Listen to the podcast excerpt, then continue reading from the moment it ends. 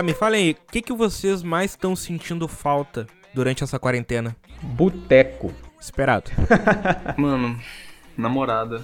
É, faz sentido. É, real. E tu, mano, cast, tá sentindo falta do quê? Cara, eu tô sentindo falta de ir no cinema, meu. Bem na real. Putz, verdade, hein? Cineminha. Também. Eu senti isso hoje. Cara, como eu sou um fanzaço, assim, de cinema, uma das coisas que eu mais curto é estar tá dentro de uma sala de cinema, porque é uma experiência completamente diferente. Eu comprei ano passado uma TV giga pra mim aqui no quarto, eu deixo o quarto tudo no escuro, faço pipoca, coloco no balde, mas mesmo assim, não é a mesma coisa de estar tá dentro da sala de cinema. Não tem como, é um clima totalmente diferente, mano, é muito foda. E é nostálgico, velho. Se tu parar pra ver, até o ambiente influencia. O fato de ser a sala de cinema é algo que não pode ter uma sala igual dentro da sua casa. Ainda vai faltar uma coisa, vai faltar as pessoas, vai faltar o pessoal da lanchonete, vai faltar aquela movimentação, o ambiente, entendeu? É basicamente isso que compõe o cinema, é aquela sensação de você sair da sua casa e assistir em um outro lugar. Toda vez que eu vou é um bagulho nostálgico, né? tipo, eu sinto como se fosse a mesma sensação de quando eu ia como criança, sabe? Tipo, dava uma ansiedade assim antes de entrar na sala que eu sinto. Sim. Todas as vezes é pura nostalgia, mano. A pior parte disso é que quando eles liberarem de novo o cinema, eu vou ter um cagaço de. Eu vou ficar pelo menos até ano que vem sem ir no cinema. Cara, toma um litro de vodka e vai, que tá suave. Sabe que eu não bebo, meu. Pô, cara, aí não dá. Taca a vodka no café.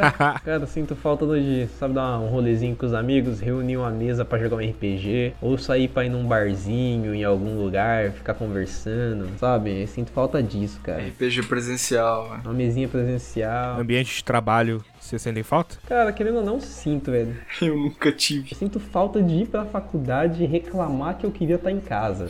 Sério, essa é uma saudade. Outra coisa, mano, saudade de rodízio, velho. Rodízio de pizza e carne, sei lá, qualquer coisa. Hum, rodizinho é brabo, hein? Tu pode ser o melhor cozinheiro do planeta, mas nada supera uma comida de restaurante, meu. O fato de tu não ver a cozinha, muitas vezes, tu não vê o cara que tá fazendo, as mãos que passaram aquele alimento, parece que dá uma magia que o prato que tá na tua frente, tu pode fazer a mesma coisa em casa, mas não vai ficar o mesmo gosto. Não fica, cara, não tem como. É o bagulho que fazia com meus amigos era ir no rodízio de pizza e competia pra caralho, mano. Assim, eu nunca ia com a intenção de ganhar, mas os caras competiam brabo. Tinha até um aplicativo no celular para fazer o placar, assim, de quantos pedaços os caras já tinham comido. Uma coisa que eu sinto falta é de ir no shopping e ficar vendo coisas que eu nunca vou ter dinheiro para comprar. Tipo o quê? Ah, aqueles celulares de 10 mil, aqueles carros de meio milhão. A loja da Polishop, meu. A loja da Polishop não é nem por não ter o dinheiro, é simplesmente porque eu não tenho vontade de comprar. Mas eu gosto de ficar vendo. é aquele coisa, ele gosta de apreciar, ele não quer ter pra ele, ele quer ver ali onde tá. mas sei lá, cara, já teve coisa de eu querer muito comprar, velho. Eu tenho dinheiro para comprar e eu não comprar. Sabe, tipo, olhar e falar, putz, eu posso ter, mas sei lá, é um. Você quer ter aquilo só pra olhar, você gosta de olhar aquilo onde tá. Eu não sei se vocês já tiveram uma parada assim. Ah, velho, qualquer action figure, cara que eu olho na net, eu fico, porra, eu quero muito, eu tenho grana pra comprar isso, mas eu não vou comprar, tá ligado? é que nem eu com o livro do Menera, cara. Falei, putz, vou comprar um no Menera, vou comprar um no Menera. Peguei dinheiro, comprei um Cthulhu. Sério, o no Menera tava mais barato, detalhe. Eu tenho essa parada também com o livro, assim, com o livro do São Cipriano, mano. Eu não sei se eu vou ler, saca? Mas eu queria muito ter. Cara, um negócio que eu tinha muito, que eu consegui conter, é de comprar livro. Eu tenho duas estantes lotadas de livro aqui, porque da época que eu simplesmente comprava sem parar. Eu tenho aqui pelo menos uns 20 livros que eu comprei e eu não li ainda. Só que na época eu continuava comprando e comprando e comprando e comprando e comprando, as estantes enchendo e eu não lendo. eu tô parando de ser assim com o livro agora, velho. Tem muito livro aqui que eu não li ainda. Comprei ganhei uma porrada, velho. Acho que eu tenho cerca de uns 200 livros hoje em dia. Só que 50 deles aí são de uma coleção que meio que eu peguei da biblioteca com uma hora que eles estavam meio que se desfazendo de um monte de livro velho. Anyway, esses aí eu não vou ler mesmo porque eles são tudo de uma coleção de ficção científica muito estranha lá. Que, sei lá, já tentei vender esses bichos de vezes. Cara, teve uma vez que eu comprei um livro clássico da literatura brasileira que eu não me lembro o nome agora, pra tu ver o quão eu dou importância ao livro. E eu comprei ele porque ele era tipo a quinta ou a sexta edição lançada. Tipo, é um livro que é mais velho que os meus avós. E eu nunca vou ler, eu sei que eu nunca vou ler aquele livro, mas eu comprei pra ter. Você sabe de que que é, não? Sim, tipo, eu conheço bastante de populares brasileiros, se Se souber meio que o tema, eu sei o livro. Eu sei que livro é, eu só não tô me lembrando o nome. Eu li o livro, eu tenho a versão mais atualizada dele que eu li. Eu só comprei a antiga por querer comprar. Ah, entendi. Agora que tu falou, pera aí que eu vou ter que me levantar na minha estante pra ver qual livro é. Vixe! É o livro São Bernardo, do Graciliano Ramos. Ah, conheço o autor, não conheço o livro. Que merda. A edição que eu peguei aqui, deixa eu ver aqui, o livro tá quase se desfazendo nas minhas mãos. é a sexta edição do romance São Bernardo, lançado no Rio de Janeiro em 1955. Nossa. Brabo. Acho que o livro mais velho, assim, materialmente que eu tenho, ele é de 83. É um bolso livro de faroeste, tá ligado? Falando em livro, mano, eu comprei o terceiro livro de The Witcher. Finalmente eu vou saber mais do que qualquer pessoa que viu a série ou jogou os jogos. Cara, a única coisa que me importa no momento é comprar um box de fã do Senhor dos Anéis da Nerd Story. Oh, é foda, velho. Eu só que eu tenho o Senhor dos Anéis aqui, ele é um livraço. É edição única, tá ligado? Tem os três só nele. Cara, eu quero comprar o Senhor dos Anéis por um motivo. Eu não li Senhor dos Anéis ainda, eu li o Hobbit. Putz, você tem que ler, cara. Vale a pena. Eu ia comprar, só que aí veio uma coisa chamada Covid-19 Putz. e ferrou com a nossa vida. Cara, que merda esse Covid. Uma veio pra ferrar com o pau da barraca, mano. Não, seria a minha leitura primordial de quarentena, só que não vai rolar porque não deu pra comprar. Foda, cara. Fica até cabisbaixo com isso. Então tá, vamos começar esse programa. Olá todo mundo, eu sou o Cast e bem-vindos a mais um Café na Taverna. No programa de hoje a gente vai falar sobre uma das empresas que mais marcaram gerações nos últimos anos, que é com certeza a toda poderosa Pixar. E aí, aqui é o Gabriel e hoje a gente vai falar dos melhores filmes de animação já feitos e tudo que eu fiquei sabendo hoje, umas coisas interessantes, tudo graças ao Steve Jobs, quem diria?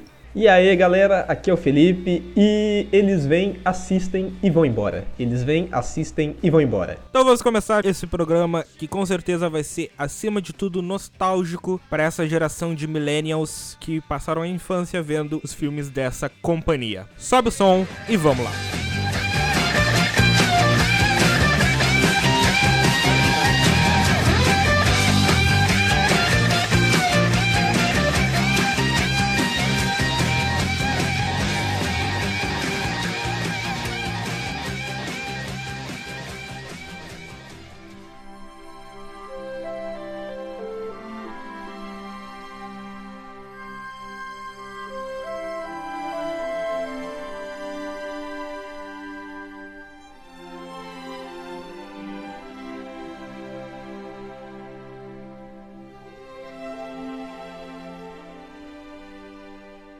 Vamos começar com a pergunta de sempre. Qual filme da Pixar vocês lembram que vocês viram primeiro? Ah, provavelmente Toy Story.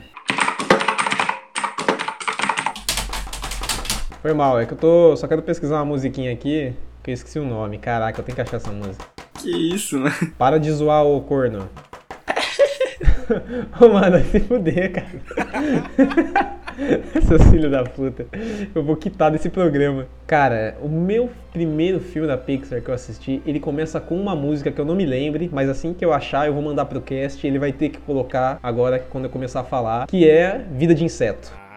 Cara, Vida de Inseto é um dos filmes, acho que, mais subestimados da Pixar. Muita pouca gente se lembra. Nossa, e é um filme maravilhoso, cara. E é daí que eu tirei a minha referência. Eles vêm, comem e vão embora. É sempre assim. É o nosso karma na vida. Eu acho muito bom. Cara, o primeiro filme da Pixar que vem na minha memória, quando eu paro pra pensar, é Os Incríveis. Não sei se foi o primeiro que eu vi, provavelmente não, mas eu me lembro que na minha infância eu tinha duas fitas VHS que meus pais diziam que eles sabiam todas as falas porque era de uma pra outra, de uma pra outra. Eu terminava assistir uma, colocava outra, que era o Tarzan da Disney, que é um dos filmes favoritos da minha vida, e Os Incríveis da Pixar, que eu não sei, provavelmente não foi o primeiro que eu vi, mas é com certeza o primeiro que me vem à mente quando eu penso num filme da Pixar na minha infância. Cara, também, na minha infância, eu assisti muito Incríveis, velho. Era papo de eu também saber as falas, tudo assim, nesse nível. Minha mãe também gostava, então acho que foi ela que me incentivou a começar a ver desenho desse tipo, assim, de filme e tal. Ela que comprava pra mim o CDzinho pirata lá e era isso. Cara, assim, da minha infância eu tenho que admitir, eu era burguesinho safado e eu tinha os vídeos cassete, que eu sou muito antigo, galera. E o meu primeiro da Pixar eu lembro até hoje, cara. Foi meu pai chegou com aquele quadradão gigante, a fita ainda era verde, do Vida de Inseto. Na capa tinha o Flix, só, só a carinha dele. E, meu, assisti aquele filme que na época, velho, não era, não era que nem hoje, tipo, animação, as coisas 3D, CGI, não era normal. Quando você assistia aquilo, cara, dava um impacto você falar, putz, é um desenho, mas é um desenho em 3D, é uma coisa diferente. Mágico. E, cara, foi uma experiência que eu fiquei, puta, cara, que legal. E que nem o Cast falou, é um filme tão que o pessoal se esquece tanto dele, mas é um filme que eu até hoje fico, putz, podia ter um dois, os caras podiam, sei lá, fazer alguma coisa, porque é um universo legal. Cara, quem eu tenho certeza, quem assistiu, não tem como se esquecer do Flick. Melhor personagem, um dos, né? O Vida de Inseto tem muitos bons personagens. Finalmente virei borboleta! Sim, cara, o chucrute, cara. O chucrute. Muito bom. Caraca, tem o bicho pau também, que o pessoal usa ele de espada, escada. Cara, o bicho pau é genial, velho. A Joaninha que é um cara com uma voz bem grave. Sim, velho, a Joaninha é muito engraçado, velho. É muito Ele bom. parece o Colagenada, né? Aquele maluco. Sim, Daqueles real. memes. E cara, é um, putz, é um filme tão bacana. Até hoje eu falo como eu queria ver um remaster ou então uma continuação, qualquer coisa, porque todos os outros, a maioria ganhou continuação, ganhou alguma coisa, e Vida de Inseto caiu no esquecimento, velho. Eu, ah, eu fico triste, fico, fico cabisbaixo. Se tu pegar todos os primeiros sete longa-metragens da Pixar, de 95 a 2006, o único que não teve nada foi Vida de Inseto. Sim, eu lembro ainda que falavam que até, até no Toy Story 2 aparecia um crédito lá com o Flix falando que eles iam gravar a Vida de Inseto 2 e nada, simplesmente foi esquecido. Caralho, que doideira. Sério, no Toy Story 2, nos pós-créditos, tem o Flix, tá ele e o Chucrute. É uma cena ainda que o Buzz Lightyear passa capinando, cortando matinho. Que, cara, triste, Eu queria muito que eles se lembrassem lá no fundo da geladeira da Pixar do Vida de Inseto, se lembrassem do Flix, caramba. Até incrível se teve continuação e demorou pra caraca, velho. Será que Vida de Insetos ainda não tem uma mínima esperança? O problema é o que eu falei antes. É um filme esquecido. Não tô dizendo que ele é esquecível, tô dizendo que ele é esquecido. Se o Felipe não tivesse falado, a gente nem estaria falando dele agora. É verdade. Assim, eu, eu falaria mais pra frente. Eu ia citar, dizer que é um filme bacana, um dos primeiros filmes da Pixar, mas eu não ia me alongar nele como a gente tá se alongando. A ideia dele é muito genial, velho. Tanto que muitos, acho que tem uns, pelo menos uns dois ou três filmes que mega copiaram Vida de Inseto depois. Nossa, tiveram vários. Ele tem tipo um modelo de roteiro que é meio que refeito, assim, de tantas formas diferentes, mano. É incrível, eu acho pra mim é tipo muito marco na história do roteirismo, assim, é, é o Vida de Insetos, a história toda muito bem planejada. Um fato do Vida de Inseto, que depois se repetiu em vários filmes da Pixar, é quando uma empresa de animação lança um filme junto com o filme da Pixar com a mesma temática. Que no caso, em 98, no mesmo ano de Vida de Inseto, a DreamWorks lança Formiguinhas. Com Z no final. Sim. É o Ants, pois é. E eles tentam apostar em atores famosos, tipo o Woody Allen, Sharon Stone, o Sylvester Stallone, Danny Glover, Jennifer Lopes, Christopher Walken.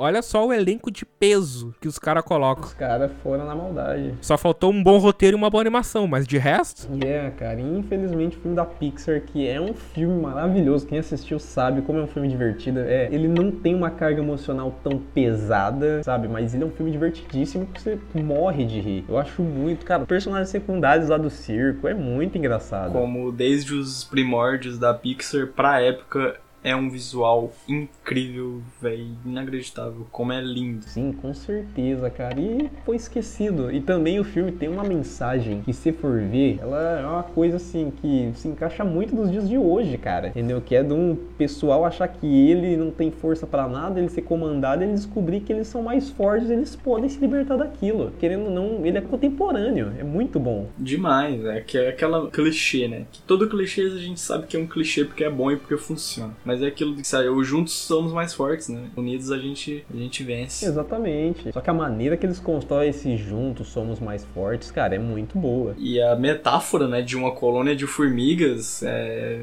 incrível, incrível. com medo do grupinho de gafanhotos, entendeu? Com só um otário que é o Flix, que sofre pra caramba o filme inteiro tentando ajudar eles, entendeu? É muito boa. É muito jornada do herói, a coisa do Flix. E, tipo, a formiga meio renegada ali, não serve pra nada, muito bem. E aí ele que muda o curso da colônia inteira, né? Incrível. Ele que liberta o povo dele, né, cara? É um herói melhor que o Jon Snow, velho. Interessante de ver como o Flick, ele no começo, apesar de ele ter esses aspectos de criatividade, ele meio que também tá conformado com o sistema. Sim. É quando ele sai da zona de conforto num erro que ele comete, é que é aí que ele decide sair. Aí ele vai em toda aquela aventura pra tentar dar um jeito de salvar as formigas. Conhece os outros insetos, ele conhece culturas novas, porque formiga a gente tem aquilo que formiga é fechada só na colônia dela, sabe? É o formigueiro. Sim, é o formigueiro, é a vida dela, é aquilo ali. Salve a rainha e é isso. Mas aí ela sai, conhece outros bichos que não tem uma colônia, sabe? Agora que ela tá naquela meio que cidade de lixão lá. Todos os bichos ali, eles são meio que soltos no mundo, que nem ele tá no momento. Ah, isso é muito foda, velho. É muito bacana, cara. Ô filmezinho gostoso de assistir. Cara, e já pra expandir um pouco o assunto, em Vida de Inseto a gente tem alguns exemplos do que fez a Pixar ser a Pixar. Em primeiro lugar, a gente tem algo que eles tendem a repetir até os dias de hoje, que é a humanização e a personificação de objetos ou animais, como por exemplo no primeiro filme da Pixar, lançado em 95, Toy Story, que a ideia é simples de quando as crianças não estão brincando com seus brinquedos, o que eles fazem? Nossa, cara, muito bom. Olha, quando eu era criança eu viajava nessa ideia, velho. Eu Ficava, caralho. Eu sabia que não era real, mas eu queria acreditar que meus brinquedos ficavam fazendo uma puta zona quando eu tava fora. Eu admito que eu passei horas deixando meus brinquedos num cantinho e voltava num puta silêncio. que nenhum gato conseguia me perceber. Abrir a porta que nem um fila da puta, sabe? De, de um jeito que eu me machucava e tentava ver se eles estavam se mexendo. é sério, eu sempre fazia isso. Eu às vezes deixava os brinquedos parados, aí saía pela porta, mas voltava e ficava, sabe, só cuidando assim na frestinha.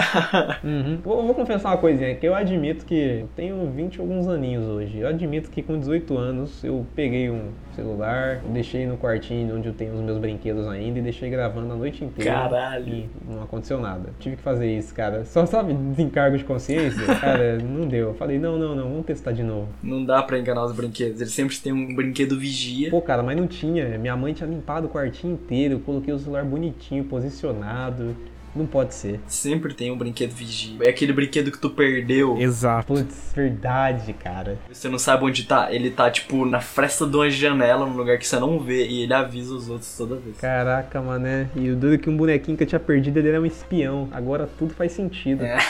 Olha a cabeça de todo mundo explodindo agora. Não, não tô brincando, não. Putz, que mancada. Ele é o brinquedo que se sacrifica pelo grupo. Ele vai ser o vigia o resto da vida. Ele nunca mais vai ser brincado. Não, mas eu vou dizer aqui que o Felipe ele tem toda a cara, o jeito de ser um Cid. De estourar brinquedo com bombinha. Demais. Cara, pior que não, velho. Eu cuidava tão bem dos meus brinquedos, eu dava banho neles. eu pegava eles pra assistir TV comigo, mano. Sério mesmo, eu tinha os brinquedos do Max Steel. Sábado de manhã, quando ia passar Max Steel no bonde de companhia, eu pegava eles, enfileirava no sofá, sentava e falava: Ó, tá vendo? É o filme de vocês. Nossa. Sabe aquele pessoal que pega o cachorro, leva na frente do espelho e fala, ó, esse aqui é você? Eu fiz isso com meus brinquedos. Falei, ó, vocês ali. Sem brincadeira. Jurassic Park, cara. Eu pegava meus dinossauros e levava pra ver eles. Caraca, isso é vergonhoso. Eu acho que Toy Story meio que reinventou o jeito das crianças brincar, mano. Que, tipo, nem toda criança brincava do jeito que o Andy brincava. Cara, e um segundo aspecto que a gente pode tirar, que é normal na Pixar, quer dizer que era normal, eu não, eu não me lembro dos filmes atuais terem isso, que é que antigamente, principalmente nesses primeiros filmes, todo final de filme tinha os erros de gravação. Sim, cara, real, Uh, verdade. Verdade, velho. Não lembrava. E o legal é que os erros de gravação eram dos brinquedos. Sim, exato, era como se estivessem gravando um filme de verdade. Exatamente, como se fosse uma produção deles, velho. Era muito louco.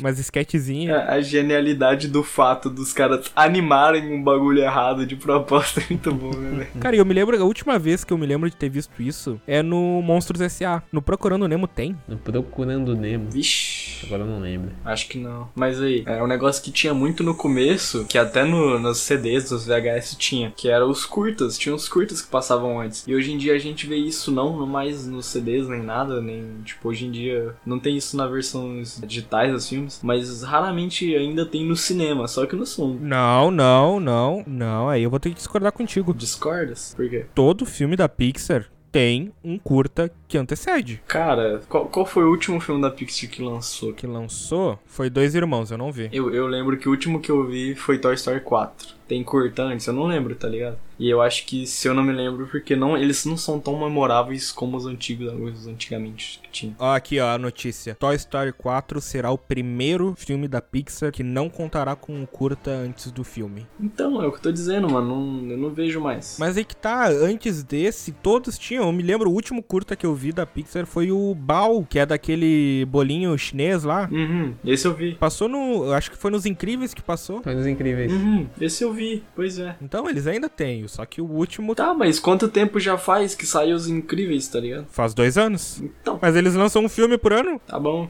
Um dos curtas que eu sempre amei da Pixar, que até hoje eu gosto de assistir, ele é o Gary's Game e aquele outro dos passarinhos no fio. Não sei se vocês lembram. Aham. Sim, sim. É muito bom. Coisas de pássaro. Sim. O passarinho do fio tem 20 anos já, mano, na moral. Sério? Aham. Uhum. Putz, não, não fazia ideia disso. Lançado em 2000. Cara, o curta que eu mais vi na vida foi o Pular, daquele carneirinho. Vocês não lembram? Pular do carneirinho, vixe, cara. Eu acho que eu vi. Cara, eu vou mandar só um exemplinho aqui no Discord e vocês vão lembrar. Ah, agora eu lembrei. É, eu vi sim. Esse aí foi provavelmente o que eu mais vi, que primeiro veio na memória. Mas a banda de um homem só eu também vi. Sim. O Presto eu também vi. Um dos mais bonitos, que é o daquele passarinho. Animação linda, perfeita, maravilhosa. Não lembro? O Piper. Ah, sim, esse é muito bom. Um dos mais recentes. Cara, a animação daquele negócio é mais bonita que a realidade.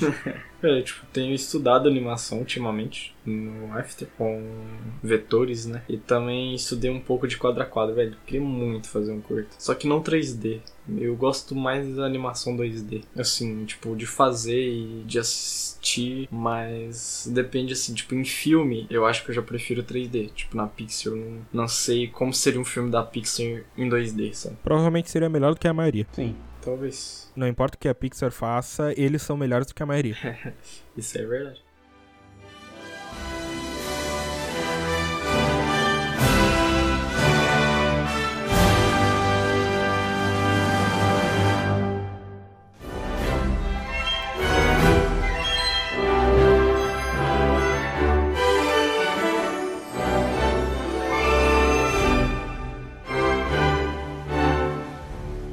Voltando um pouco às origens da história, acho que seria interessante a gente comentar um pouco da origem da Pixar, porque pra quem não sabe, a Pixar, ela foi provavelmente um dos melhores negócios que o Steve Jobs já fez na vida. Sim, Steve Jobs, o criador da Apple, criador dessa linha de telefones caríssimos que a gente tem no Brasil, que como é que foi? Ele comprou a Pixar quando a Pixar nem se chamava Pixar, da Lucasfilms, do Star Wars, como uma subdivisão de programação de animação para efeitos especiais de cinema. E qual era o lance, qual era o business da Pixar? Não era fazer filmes, era produzir um programa de animação. A ideia de produzir filmes surgiu quando o Jobs, em parceria com uns outros nomes, idealizaram que para poder vender o programa, eles precisavam exemplificar o que o programa fazia. Então eles chamaram um cabra aí, muito famoso, que infelizmente caiu na má fama por ter surgido umas acusações de assédio e tal, coisas bem esquisitas a respeito deles, mas que não tem como não citar, que é o John Lasseter, que é o cabeça criativo que idealizou os primeiros curtas para vender o programa de animação da Pixar e que depois seria o responsável de toda a primeira linha de filmes da Pixar, incluindo Toy Story, incluindo Vida de Inseto, incluindo Monstros S.A., o cara que produziria todos esses filmes que a gente conhece. Uma grande mente criativa por trás disso tudo. E foi através desses curtas desse cara que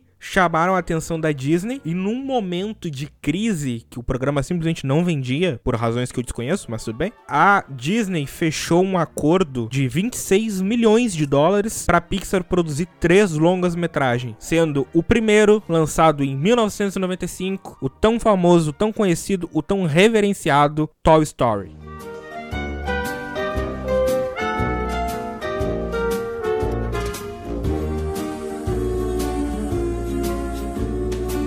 Amigo, estou aqui. Amigo, estou aqui. Se a fase é ruim e são tantos problemas que não tem fim. Não se esqueça que ouviu de mim. Amigo, estou aqui. Amigo, estou aqui.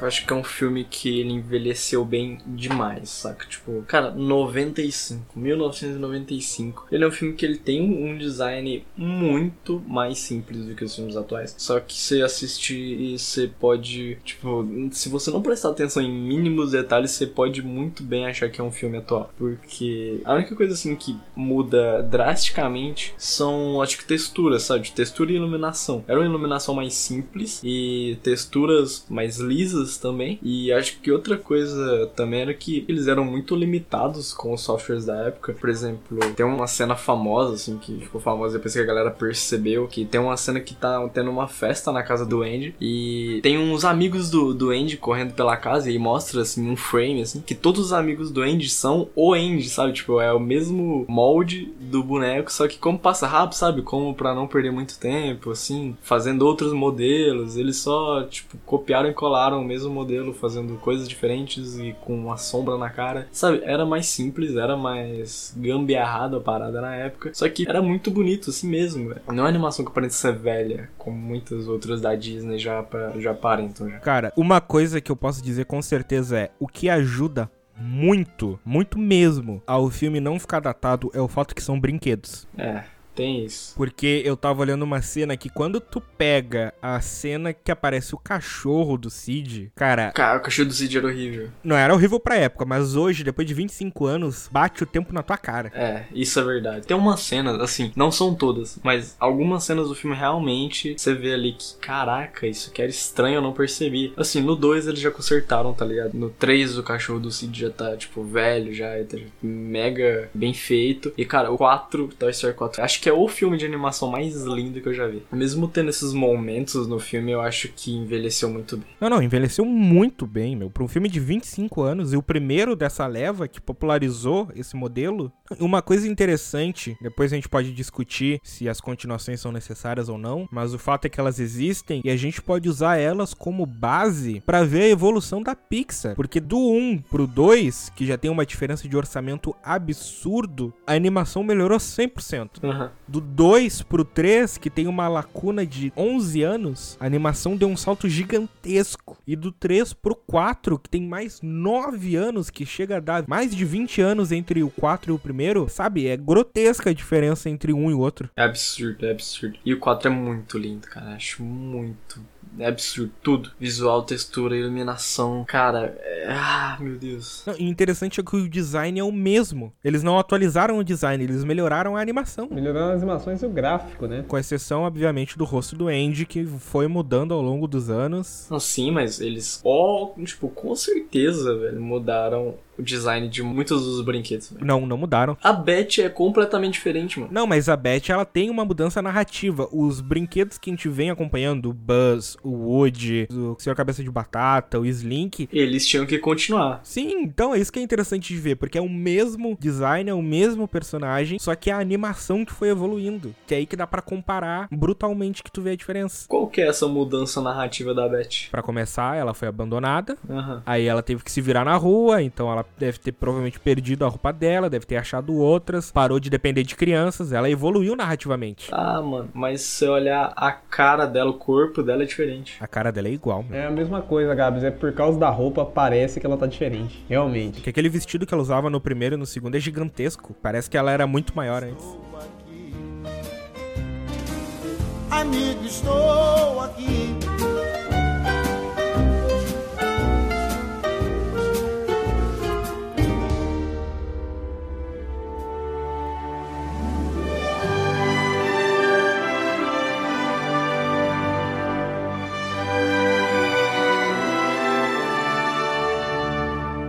partindo pro segundo filme, não sei se a gente precisa comentar muito ainda, tem o Vida de Inseto. A gente já falou bastante dele, um filme favorito do Felipe pelo visto. Sim, cara, é, ele não é o meu favorito, mas assim, em sensação nostalgia. Sabe quando você assiste alguma coisa e você fica arrepiado? E ele é o que mais me dá essa sensação. Sei, eu sei muito bem. Entendeu? Foi meu primeiro contato com um filme da Pixar e também com uma animação do gênero.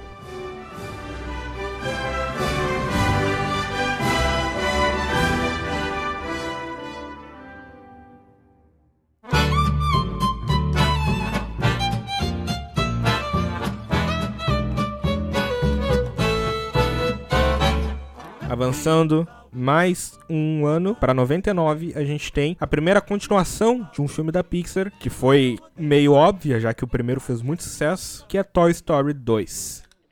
Eu não estou achando. Parece que não está em nenhum desses canais. Continue procurando. Você é devagar, quase parando. Me dá esse controle.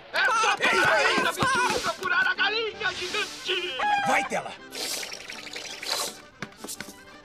É aqui que eu tenho que ir. Não vai não, Buzz. Não vai conseguir chegar. O Woody uma vez arriscou a vida para me salvar. Eu não posso me considerar amigo dele se não fizer a mesma coisa. Quem se junta a mim?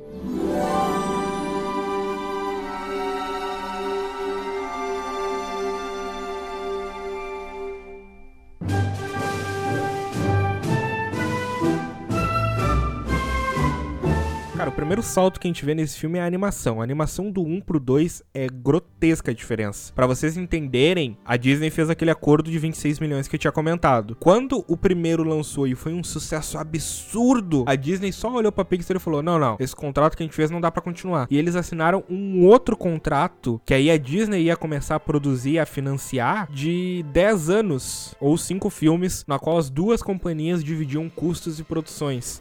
Ou seja, o orçamento do filme aumentou muito. O tempo que eles tinham também aumentou muito. Porque uma coisa que a gente não veio a comentar e acho que nem é muito necessário é que o Toy Story 1 teve muito problema na produção. Pra começar, a ideia original do filme era completamente diferente do que essa que se tornou. Tem até uma história de que o- os executivos da Pixar foram apresentar a primeira versão do filme e a Disney detestou. A Disney só não chamou de merda porque merda era muito elevado pro filme. Não, eles foram obrigados a refazer todo o filme. Tinha até uma coisa bem interessante que a gente nota, que até eu esqueci de comentar, é que a Disney queria, como sempre, musical. Eles queriam os personagens cantando. Uhum. E a Pixar bateu o pé, bateu o pé, mas acabou tendo que ceder e colocou, ao invés de músicas dos personagens cantando, colocou músicas que tocavam em momentos que diziam que o personagem estava sentido. Amigo, estou aqui. Amigo, estou aqui. Eu era o maioral para mim. Esticavam um tapete. Com meu velho chapéu, eu mantinha a ordem, enfim. Mas aí lá do céu, esse cara despencou num foguete.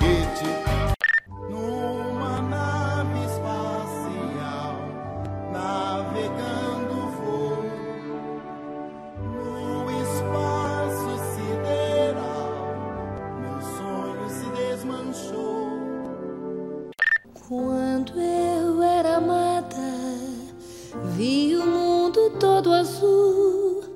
Tudo que passamos juntas fala o coração. São músicas que, em tese, eram pra ter sido cantadas por eles, mas a Pixar bateu o pé e elas acabaram apenas tocando de fundo. Na boa, que bom que foi assim, mano. Que bom que foi assim dois. Eu não consigo ver um filme da Pixar como um anime live action Disney que é meio musicalzinho. Não consigo. Cara, eu gosto muito da Disney, mas me dá puta vergonha alheia toda a parte de música, velho. Não dá, não é legal, velho. Ah, mas eu vou ter que dar o braço a torcer pra Disney, porque ainda bem que eles bateram o pé, porque senão a gente não ia ter as músicas maravilhosas do primeiro filme. Com certeza. Não, sim, mas pelo menos não foram. Pelo menos a Pixar fez como sempre faz, bem. Sim, não virou uma Broadway, cara. Sim. É isso que importa. Em Toy Story 2 a história evolui, porque aí a gente deixa de ver apenas a relação do Woody com o brinquedo novo, a gente passa a mergulhar mais sobre quem é o Woody, até entender um pouco do passado dele, da fama que ele tinha. Expande o universo, porque a gente literalmente sai do quarto do Andy pro mundo. E expande de uma maneira tão gostosa, cara. Que puta que pariu. É um cenáriozinho mais bacana que o outro. Eles atravessando pra chegar até a cidade. O celeiro de brinquedos do Al. O apartamento do Al. O aeroporto. Meu, é, é um. Eles fizeram uma expansão que assim acrescentou tanto. E foi tão gostoso ver aquela aventura dos brinquedos saindo por conta própria, velho. É uma galera que vai e indo pro meio da cidade com pessoa, carro e eles se dando com aquelas situações adversas de atravessar a rua, de se esconder. Cara, é muito bacana essa expansão da Pixar. Foi alguma coisa que eu amei quando assisti Toy Story 2.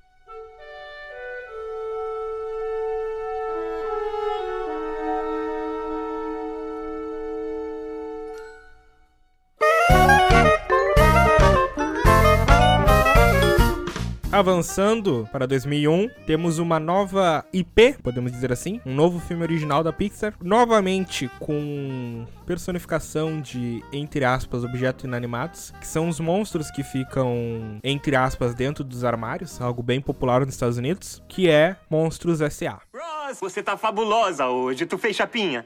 Conta, rolou uma alisada no cabelo, né? E ainda passou Enê, maquiagem, fez lifting, lipoescultura, aplicação de botox. Bom dia, Sully. Bom dia, Sally. E aí? Acaba com ele, senhor Sullivan! Quieto! Assim ele perde a concentração! Oh, não, foi mal! Não! Uma criança! Tem uma criança aqui, uma criança humana! Isso aí é uma máquina mortífera!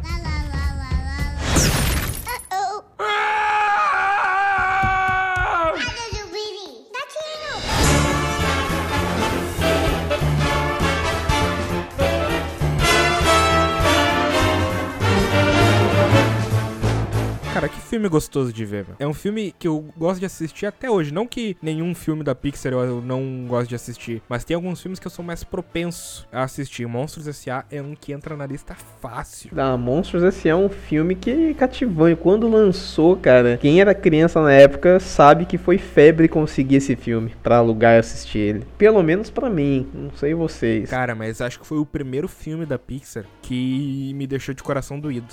Foi. Putz, começou aí. A cena deles quebrando a porta da Bu. Meu amigo, não se faz isso com uma criança. Né? Aquilo foi uma falta de sacanagem gigante. Temos os personagens marcantes, o Sully, Mike Wazowski, Mike Wazowski. a Bu. Uma ideia magnífica de monstros, meu amigo. Uma sociedade completa, funcional e genial de personagens não humanos. E genial é as cenas das portas. Que, primeiro, tu começa com essa ideia de que existem portas que transcendem entre mundos. Ok, é uma ideia bacana. Mas aí tu chega no clímax do filme, tu toca eles naquele depósito cheio de portas e ativa as portas todas e vira um show de animação deles pulando de uma porta pra outra. Tem aquela cena que eles estão dentro de um local, aí eles pulam, aí eles estão em queda livre com uma Sim, porta na mão, cara. eles têm que abrir a porta e entrar antes que a porta caia e se quebre. É uma ideia criativa maravilhosa esse lance deles usarem as portas pra ficar pulando de mundo em mundo. É muito bacana essa sequência. Cara, é uma ideia bem feita e bem executada. Sim, o jeito que eles executaram, além de dar aquela emoçãozinha, é gostoso porque você fica curioso pra ver em qual mundo eles vão sair. Toda vez eles pulavam pra uma porta e falavam: Caraca, onde que eles vão? Caraca, onde que eles vão? É muito bacana essa sequência deles. Fora que também o Monstro S.A. ele traz um antagonista muito bom que é o Randall, né, velho? Randall. O que, que é aquela cena dele tentando aspirar a Bu e acaba aspirando o outro lá e o cara Sim, fica cara. branco? É uma cena pesada. Você vê que o cara, ele é despirocado totalmente. Ele tá cagando, ele não, tipo, ele é meio sem escrúpulos. Ele tá interessado em só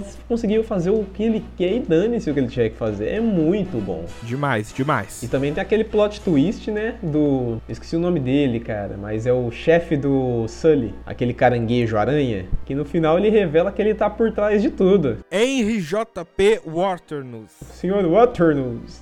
Eu acho muito foda a ideia, tipo, a liberdade criativa da criação dos monstros. Porque, tipo, todos os monstros são diferentes, tá ligado? Nenhum monstro é meio que da mesma raça do outro. Não tem padrão? É, não tem padrão nenhum, todos eles são totalmente diferentes e tem umas características muito legais, velho. Alguns são peludos, alguns têm uma porrada de olhos, alguns são gosmentos, tá ligado? E isso era um negócio que na minha época, tipo, que eu assistia quando criança e eu, tipo, já gostava de desenhar. Pra mim aquilo ali era um prato cheio de ideias, porque eu gostava muito de desenhar monstro. Eu acho que boa parte disso foi por causa de Monstros S.A. E, cara, ah, mano, eram umas ideias muito lindas de se ver mesmo. Assim, é um negócio que prende a criança instantaneamente, mano. E pra começar, ver é a palavra certa porque a animação nesse filme deu um salto. Pra vocês terem uma ideia. O primeiro filme, Toy Story, teve um orçamento estimado de 30 milhões de dólares. Uou. Que é o que eles usaram pra fazer. O orçamento do Toy Story 2, que a gente citou bloco passado, foi 90 milhões. Três vezes mais. O orçamento de Monstros S.A. foi de 115 milhões de dólares. E olha o que, que os caras entregaram, meu.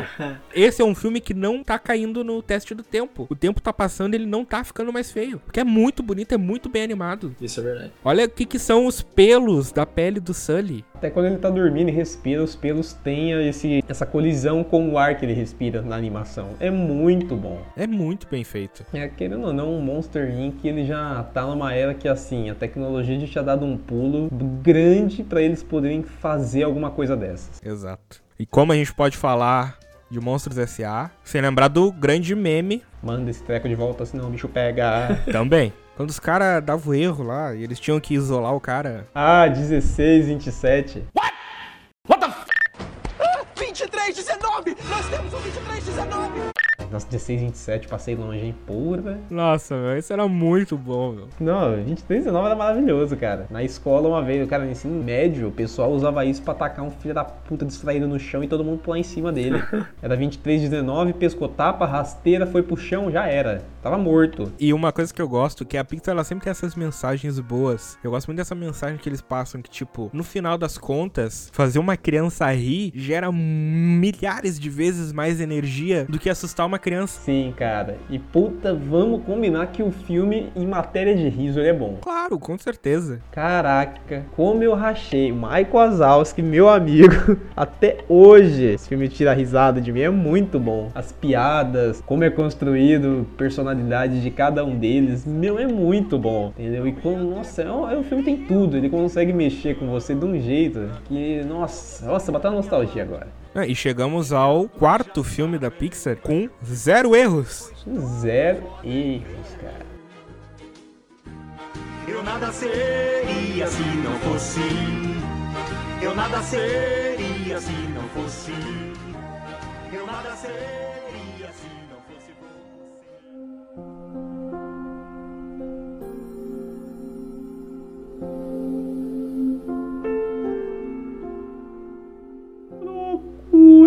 Procurando Nemo. Exatamente. Chegamos em 2003, dois anos depois, com um filme aquático E lindo, por sinal. e lindíssimo, Líquido. líquido, que é Procurando Nemo. Tenho que encontrar meu filho Nemo. Oi. Os peixes são amigos, não comida. Não é um papagaio, é um pelicano.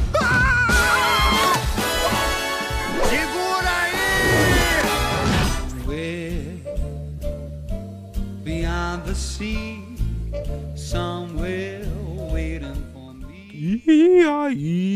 Todo mundo fala baleza aqui. Cala a boca, Dory. Você não fala baleiês. Meu nome é Bruce.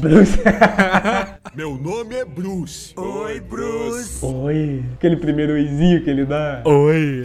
É o genial Guilherme Briggs aqui, que já merecia ter sido citado. Estamos citando ele tardiamente. Eu sempre me imaginei chegando que nem o Bruce nas meninas na balada pra dar oi, pra conversar. Oi. E elas olhando com aquela cara de meu Deus, só quer me comer. Badum, tss. É muito bom, cara. A animação, aquele conceito de oceano. Cara, tem uma coisa que eu acho que deixa qualquer um fascinado: é você saber como é o mundo embaixo d'água. A parte mais escura, quando eles descem até o abismo e aparece aquele. Nossa, aquele bicho é terrível. Sim, cara, é muito bacana. Tipo, é um filme que, assim, você não sabe pra onde olhar, porque o cenário inteiro é tão chamativo, é tão interessante, velho. Cara, é muito bom. Ah, E sem contar que foi o filme que fez eu desistir de ter peixe. Porque aquilo no aquário é tortura. É, cara, eu joguei, eu, soltei uns peixinhos que eu tinha. Tudo bem que depois me falaram que eu sentenciei eles à morte, mas.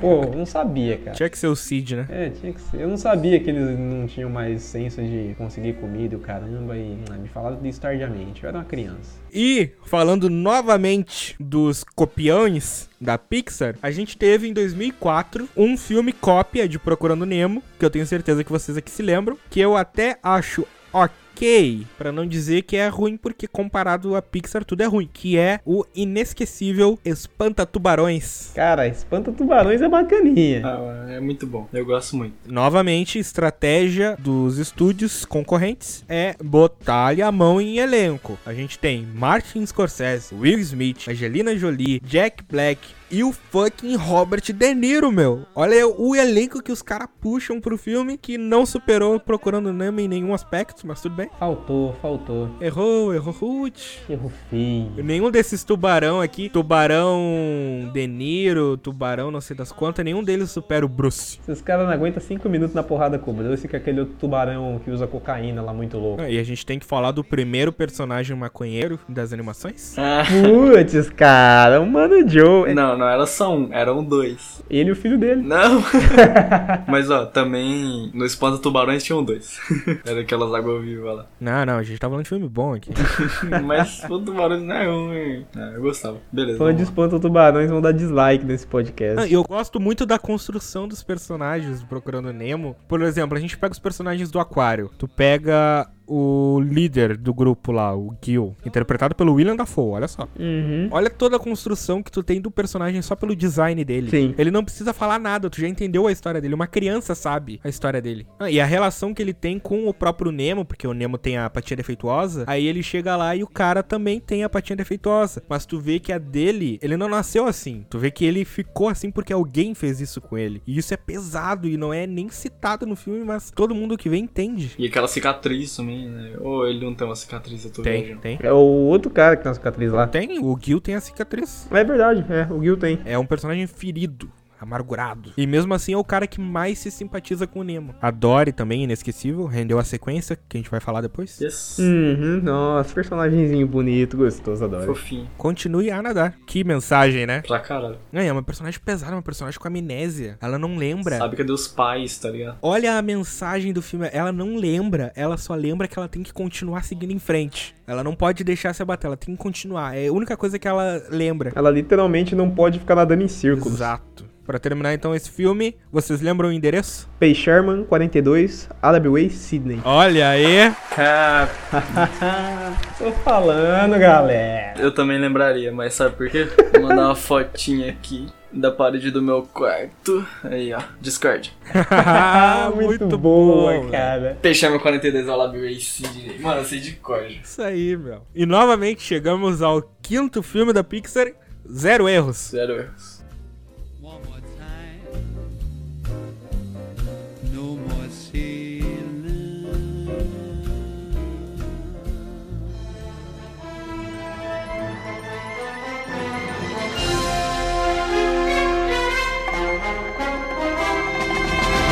Avançando mais um ano, chegando em 2004, temos o filme da Pixar que eu citei no começo desse programa, o melhor filme de herói de um grupo de família, tudo aquilo que o Quarteto Fantástico devia ter sido e nunca foi, que é Os Incríveis. Diga-se de passagem com a melhor trilha sonora, então sobe o som aí pra gente ouvir. Tá ligado? Tá bom.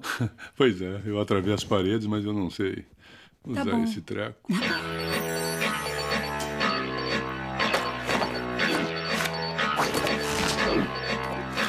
Pra mim.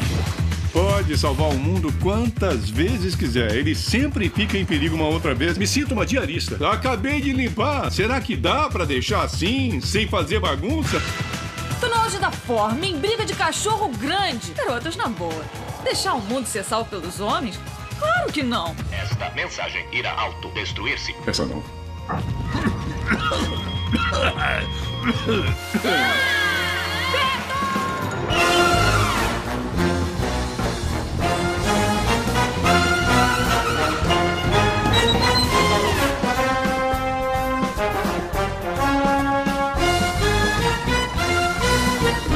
Putz, que nostálgico. E assim, o filme é tão incrível que ele é mais incrível que os filmes da DC. Cara, eu não sabia o quanto eu era apaixonado por esse filme até quando saiu o primeiro trailer dos Incríveis 2. Eu me lembro até hoje, eu comecei a ver, ah, legal, um filme que eu tinha assistido. E aí de repente começou a tocar a musiquinha e aparecer a logo, meu, eu chorei vendo o trailer para ver como aquele filme me impactou. Eu tenho muito pouco Blu-ray aqui. Muito pouco. E eu tenho um Blu-ray dos Incríveis. Eu posso ver ele em qualquer streaming da minha TV. E mesmo assim eu tenho ele em mídia física. Do quão esse filme me marca. Esse filme é maravilhoso, cara. Os perso... É que nem o Vida de Inseto, ele tem personagens secundários muito, muito bons, velho. É- Tudo é maravilhoso, antagonista. Puta, que filme gostoso. E esse é a primeira vez que eu tô sentindo que dá pra fazer um podcast só de Os Incríveis. Porque o universo não explorado no filme é gigante, gigante. Você quer saber o único lugar que eu já vi esse universo foda dos Incríveis sendo explorado? No canal do Imaginário. Cara fazia uns vídeos muito bons, velho, sobre uns bagulho que não tava exatamente nos filmes, mas estavam em arquivos oficiais, estavam em curtos e é, HQs, essas coisas. Mano, é muito foda. E o que tem de referência do próprio universo dentro do filme? O que, que é aquela cena em que o Senhor Incrível descobre lá os arquivos do Síndrome e ele começa a ver os arquivos de cada herói que foi derrotado? Exatamente. Cada um daqueles heróis, eles têm lore. Não sei se sabiam dessa, mas o cara que eu falei, o Imaginário, ele conta a história de vários deles, ele pesquisa e conta nos vídeos. Mano, inclusive referências que são mostradas, cara, é de você imaginar que aquela cena marcantíssima dele na Edna tentando fazer o novo uniforme e a cena do nada de capas e ela vai mostrar todas aquelas Os exemplos? é, os exemplos da capa dando merda, tá ligado? É muito bom, velho. E você imaginar que cada um daqueles heróis que se fudendo lá, eles são reais e tem uma lore por trás e foram pensados por mais que não realmente explorados. E o filme inteiro é assim, tudo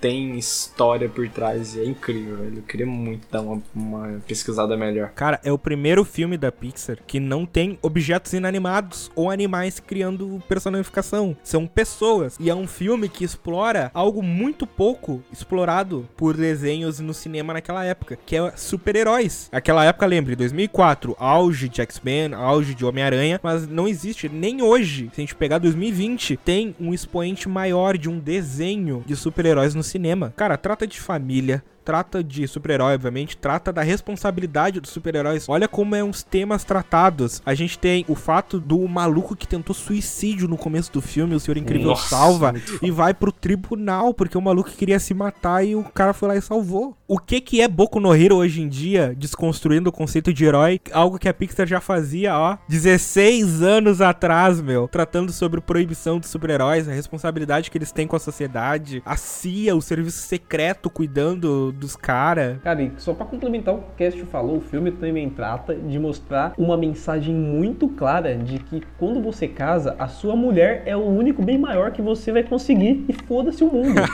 então já tá dado o recado pra você que quer casar. Cadê meu uniforme? Cadê meu uniforme, Mulher! mulher? Véi, uma coisa que eu acho. Ô, Gabriel, Gabriel. Oi. Ô, Gabriel. Oi. Fica frio aí. Fica frio. que, que frase, tá ligado? É, que personagem. Eu acho muito foda como o poder de. Acho que todos, eu acho que é todos, eu acho que não tem uma exceção assim clara. Todos os poderes, eles refletem diretamente na personalidade dos personagens. Eu vou, eu vou explicar. Começar com o Flecha. Ele é o filho mais novo, ele é o cara mais apressado, ele é o filho mais imediatista, ele não tem paciência pras coisas, ele é uma criança doida, da, da porra doida assim. Criança acelerada, né? É, aceleradão, imperativo. A, a gente vai pra Violeta, ela é uma adolescente, tá no ensino médio, ela não quer ser vista na dela, ela é tímida, ela quer se proteger de tudo, ela quer ficar na defesa, tudo com os poderes dela é campo de força e invisibilidade. Exato. Aí você vai pro pai de família, o, o Senhor Incrível, ele é super forte, velho, ele tá ali pra aguentar, ele é super forte, super resistente, é autoexplicativo isso. E a mãe, ela é completamente versátil, ela é completamente moldável a qualquer situa- situação que ela tenha que passar, ela é adaptável, sabe? Tipo, todos os poderes refletem exatamente a personalidade dos personagens. E o Zezé é uma incógnita, como qualquer bebê. Sim. É, boa pra caralho. E, tipo, gelado também, ele é um cara frio. frio, e aí, tipo, fica frio aí. Ele é um cara tranquilo, tipo, suave, gelado, cabeça fria, tá ligado? É muito ele. E eu acho que todos os poderes são assim, eu acho isso muito foda. Mas na moral, essa de você falar que o Beto é o pai de família maluco. Vai se fuder. Você já deve imaginar a música que tá na minha cabeça, né? Trabalhando e relaxando. E antes de a gente terminar de falar desse filme, a gente tem que falar de dois detalhes que obviamente não podem passar despercebidos, que o primeiro, como eu tava falando antes, tem muita cena pesada e assunto pesado que esse filme trata e a gente nem percebe. Em primeiro lugar, o que que o síndrome ele tá fazendo? Ele tá caçando herói por herói e eliminando todos eles. Essa é a vingança do síndrome, o plano dele. Ele tá indo atrás de todo herói que se aposentou pra matar o cara. Ele tá seguindo os passos da mãe dele, cara. Aff, tá, vou ignorar. Ô louco, você não sabia dessa? O síndrome tem a mãe. Aham, eu sei, eu sei a piada, mano. Nem continua. Putz, caraca, sério que você adivinhou? Que pena. Piada ruim eu vejo de longe. Filha da mãe. Eu nem peguei. É de um mãe, cara. Putz! Nossa. Isso tudo culmina na cena que eu queria falar, que é quando ele tava, se eu não me engano, no segundo ataque do síndrome ao Senhor Incrível, que ele acaba fugindo numas cavernas e ele chega lá embaixo e ele encontra um cadáver de um dos heróis, que eu não me lembro agora, era o provavelmente alguma paródia do Ciclope. Sim, cara, é pesadíssima aquela cena, é terrível de ver. Que aí, antes de morrer, o cara, ele meio que faz uns furos na pedra para deixar uma mensagem pra quem quer que o achasse. Cara, esse é muito pesado se tu parar pra pensar e é muito bem feito. Segundo detalhe que não dá pra deixar passar é a nossa queridíssima versão brasileira e a adaptação dos nomes. Cara, a adaptação dos nomes é um mérito maravilhoso da dublagem brasileira e também que serve pra calar a boca desses pau no cu chato do caralho que fica falando que filme dublado não presta e esse pessoal tem que tomar no olho do que eu não vou mencionar, mas merece. Chato do caralho. Eu chego pra vocês e falo, cara, o meu personagem favorito dos Incríveis é o Bob Barr. Quem que é Bob Barr? É o nosso querido Beto Pera. Sim, o meu favorito é o Dash. Ou a mulher dele, a Ellen Barr. Ou talvez o mais diferente de todos, O Jack Jack? o Jack Jack, John Jackson, Sim. que foi traduzido excelentissimamente para Zezé. Zezé. Zezé, cara, maravilhoso. Bob Parr, Ellen Parr, Violet Parr, Dash Parr, Jack Jack Parr, meu. Com certeza, a melhor adaptação é o Tony Heidinger. Caralho. Vocês sabem quem é o Tony Heidinger? É o. Ah, não vou lembrar o sobrenome que é o melhor, é o Toninho. Como é que é? Toninho Rodrigues. Toninho Rodrigues. que mérito maravilhoso. Toninho Rodrigues. O nome dos heróis também são muito bons, né? Gelado, cara. Síndrome. Síndrome. Como é que o Senhor Incrível chamava o síndrome? Antes era. Bochecha. Bochecha. Muito bom. O nome, tipo, dos heróis mortos também são da hora. Tipo, o Everseer é, traduziram pra Homem Universal, tá ligado? Tem a Psychwave, que é onda psíquica, isso é meio óbvio. Macroburst, é o Ventania. Ventania. Ventania é nome de cavalo. Na verdade é o nome de uma banda de maconheiro muito boa. Tem o Philent, que é o Falange. Tem o Fogarel. Fogarel. Ah, acho que são esses os principais. Acho que tem do, dois coisas que eu ainda quero comentar desse filme, que é primeiro uma das melhores cenas, assim, depois do gelado falando fica frio que é quando o Beto chega puto do serviço. Aí ele sai do carro, ele quase cai pisando no skate. Ele segura no carro, ele amassa o teto do carro, fica muito puto. Aí ele olha, tem um molequinho vizinho dele em cima de um triciclo chupando um chiclete. A bolinha estoura na cara dele vendo aquela porra. Que o Beto levanta o carro, quase vai jogar o carro no chão. Aí o chiclete estoura na cara do moleque. Aí o Beto. É muito bom. Você tá esperando o quê? Não sei não. De repente algum milagre. é ótima essa cena, é ótima. Demais, sensacional. E outra última coisa é que o Síndrome fala no filme, eu levo pra vida. É uma filosofia que eu acho muito válida e é muito foda, velho. Que dá pra ser interpretada de um milhão de formas possíveis. Vocês me falam aí o que vocês acham dela. Mas é uma coisa que ele fala que é: quando todo mundo for super, ninguém mais vai ser. Como é que vocês entendem essa frase foda? Quando todo mundo é especial, ninguém é especial. Exatamente. Se todo mundo for de alguma forma especial, super alguma coisa, essa coisa vai ser normal. Então, pra você ser super, você vai ter que ser mais do que aquilo. Então, imagina se todo mundo fosse extremamente gentil, extremamente sensato no universo, isso ia ser normal. E, tipo, ninguém ia ser especial por isso, entendeu? Sim, cara. É uma frase muito boa. Eu acho muito foda, é muito foda. E naquele sentido ainda de superpoderes, exatamente, ah, mano, é uma metáfora linda e muito incrível. Cara, e eu só quero dizer que aquilo que eu falei no começo desse bloco é verdade. Existe uma equipe de super-heróis nos quadrinhos muito famosa que devia ter muito mais reconhecimento, mas infelizmente os filmes que foram feitos dessa equipe são uma porcaria, que é o Quarteto Fantástico. E eu olho pros incríveis e eu vejo muito do que o Quarteto Fantástico devia ter sido e não foi. Que o Quarteto Fantástico é chamado de a família de super-heróis da Marvel. A família, que é o jeito que eles se tratam nos quadrinhos. São uma família, literalmente. E isso é algo que a gente vê muito bem estabelecido aqui nesse filme. Desde os momentos mais familiares mesmo, na própria casa deles, até mesmo na hora que eles estão em batalha. Eles estão chegando lá na cidade pra salvar e tá o Senhor Incrível e a Mulher Elástica brigando que nem marido e mulher. Como ela diz numa das primeiras cenas do filme, aqueles meio que arquivos de entrevistas antigas. Sim, genial. Briga de cachorro grande. Ah, E aí, a gente tem nesse filme uma das melhores cenas também de ação. Coloca no YouTube e só assiste a cena que ela já é belíssima. Que é quando a família inteira se encontra, quer dizer, menos o Zezé, pela primeira vez naquela floresta. Que aí os quatro começam a lutar junto. Nossa, é muito louco. Mano, aquela cena tem uma coisa muito louca, né? São soldados treinados metendo tiro em crianças, tá ligado? É pesado. Sim, cara, o filme tem uma atmosfera um pouco mais dark do que o padrão da Pixar. É, acho muito louco o jeito que eles estão acostumados com aquela vida dupla, né? Até na cena que o Beto e a Helena, no casamento deles, ele tá indo de máscara pro bagulho gelado e fala: Ô, Beto, a máscara. Aí ele, ah, tá.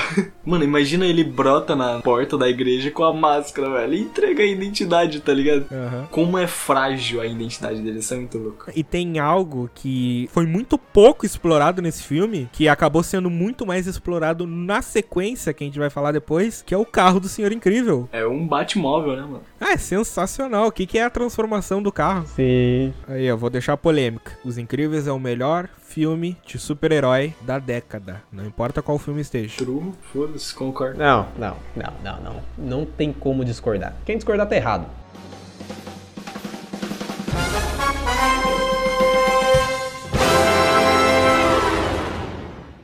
Life could be a dream. Life could be a dream. Do, do, do, do, shaboom.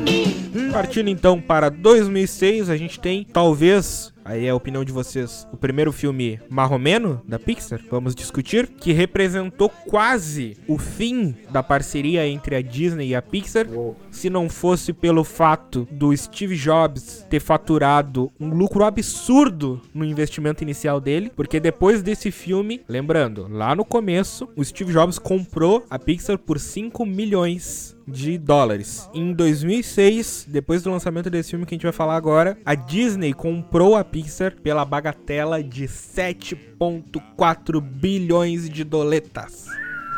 Que que é lucrar com Hotmart perto desse cara?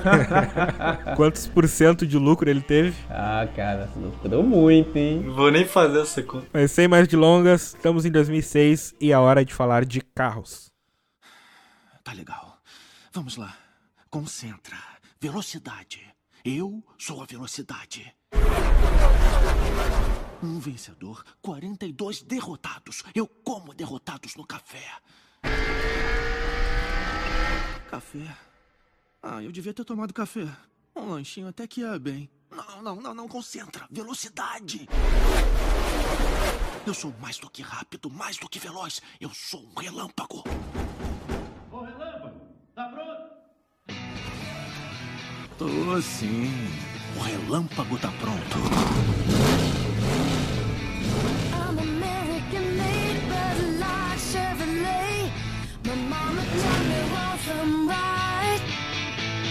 was born in the South. Sometimes I have a big mouth when I see something that I don't like.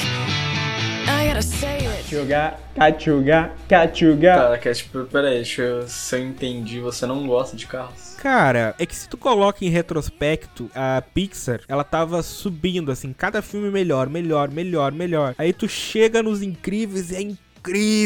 E tem tudo que a gente conversou no último bloco. E aí tu chega em carros e. Sabe, é um filme Pixar, é melhor do que a maioria, mas a curva não continua na ascendente. Não sei, eu vou ter que discordar muito. Eu tenho que discordar muito também, cara. Ô louco. Tu acha carros melhor do que os incríveis? Não melhor, cara, mas é um filme ótimo. É muito bom. É o que eu tô falando. Eu tenho que falar que eu, eu fico na dúvida. A Pixar tava numa ascendência. E aí chega em carros e, sabe, não continua subindo. No melhor dos casos, continua no mesmo nível. Pra mim, no caso, ela desce. Porque pra mim, carros é infinitamente menos bem feito do que os incríveis. Nossa, pra mim, Carros é muito genial. É tipo, genial em um milhão de formas possíveis. É um filme que me marcou tanto que eu não consigo falar, tipo, que um é melhor do que o outro. Não dá, tipo. Cara, eu não consigo fazer esse comparativo de filme da Pixar, que pra mim é melhor e pior. Eu só consigo ver os filmes todos, sabe? É igual, pé de igualdade. Apenas tem uns que eu gosto mais do que outros. Eu também, velho, não consigo. Tipo, pra mim, Carros é muito foda. Eu não consigo colocar em escala qual é o melhor. Mano, o, cada parte, cada clima de carros é perfeito, é sentível, é como, velho, não sei explicar. Tipo, é uma vibe completamente única enquanto ele tá na NASCAR ali correndo. É uma vibe completamente única quando ele tá dentro do. Como é que é o nome daquele caminhão dele? Brother do McQueen? Tom Matter. Não, esse é o Caipira. Ah, tá falando do caminhão? É o Mac? É o Mac, sim, o Mac. Ele dentro do Mac, aquela ideia dele ser famoso e os caras ligarem pra ele falando de coisa de business, assim, e ele meio que se sentindo solitário na estrada, velho. Eu sinto, sabe, tipo. Deixa eu fazer um recall aqui, que minha mente tava sendo turbilhada por um outro filme, que eu tô pensando depois que é aí sim que eu vou descer a lenha, que é a continuação desse filme aí. Agora vocês falando, eu tô me lembrando, o primeiro filme tem várias qualidades. Ele tem um clima único, e aí eu tava lendo aqui, e é óbvio que ele tem esse clima único, porque a mente por trás desse filme é ninguém menos do que John Lester, que a gente já citou aqui. O infame, infelizmente, John Lester, só que uma mente criativa genial que criou simplesmente Toy Story. E aí ele fez esse projetinho dele, do coração dele, que é carros e vocês estão certos. Olha, eu realmente concordo que as sequências de carros não são tão boas quanto o primeiro, nem fudendo. Cara, a sequência, ela não realmente ela não é tudo aquilo que ela poderia ser. Mas fica pra depois. Sei lá, precisa falar da sequência? A gente precisa mesmo perder tempo com os clichês? Depois a gente fala. Vamos falar do primeiro. Vai chegar, vai chegar. Cara, o primeiro filme tem muita coisa genial. Eu penso em carros no primeiro filme e eu penso na vibe que ele passa. Exatamente, velho. E a mensagem dele que eu levo pra vida, que é aquele negócio de que a Sally fala pro Relâmpago que antigamente as pessoas viajavam pra curtir a viagem. Sim. E hoje as pessoas viajam pra chegar no local. Cara, eu levo isso aqui muito pra minha vida. Quando eu viajo, quer dizer, na época, crianças, que a gente podia viajar, que a gente não precisava ficar em casa. Não sei se vocês lembram, faz muito tempo. 84 anos. Eu gostava muito dessa ideia de a viagem não começa quando eu chego no destino que eu tô indo. A viagem começa quando eu saio de casa. É aquele negócio, é. A felicidade está no caminho, não na chegada. Sim, cara. Os personagens são carismáticos, o Doc, a Sally, o próprio Relâmpago, mesmo, na minha opinião, sendo menos carismático, mesmo sendo o protagonista. O Tom Matt, né? O Matter. Uhum. É. Qual é o nome daquela Kombi? Que é maconheiro?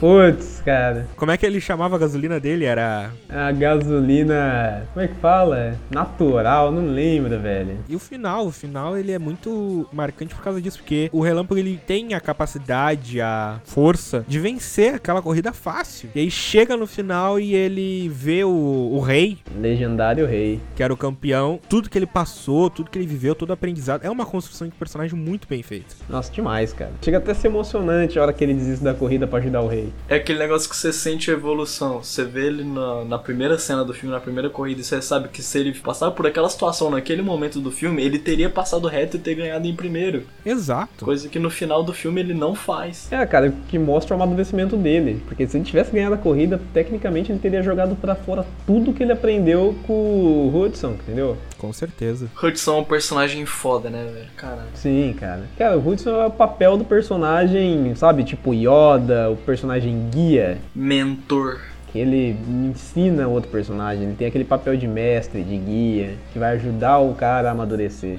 É, aquele clichê do mestre que não quer ser o mestre, mas que acaba se afeiçoando ao pupilo. Sim, exatamente. Que cena é aquela dele ensinando o, o drift na terra lá? Cara, aquilo é muito bom, mano. Pra mim, uma cena que me arrepia, eu lembrei agora e me arrepiei, é quando ele já tá lá no final na corrida, aí o relâmpago ele derrapa assim, ele fala. Ô garoto, você tá legal? Eu não sei, Mac. Eu. Eu. Eu acho que eu. Não não- viajei até aqui para ver você desistir. Puxa, vocês vieram! Não dá pra acreditar! Sabia que precisava de um chefe de equipe, só não sabia que as coisas estavam tão feias. Muito bem, se você dirige como conserta estradas, pode ganhar essa corrida com os olhos fechados. Como é que a frase deles mesmo? É rápido como um relâmpago, veloz como um foguete? Era isso? Aham. Putz, é muito boa a hora que o... um fala uma metade da frase e o outro complementa, o Hudson e o McQueen. É maravilhoso. Oh, e o jeito que o filme começa, tela preta, a voz do McQueen. Sim, muito bom, cara. Em épocas de memes na internet, eu vejo esse filme e eu só penso naquele meme. I'm Speed. Quando a cremosa manda que os pais não estão em casa. I'm Speed.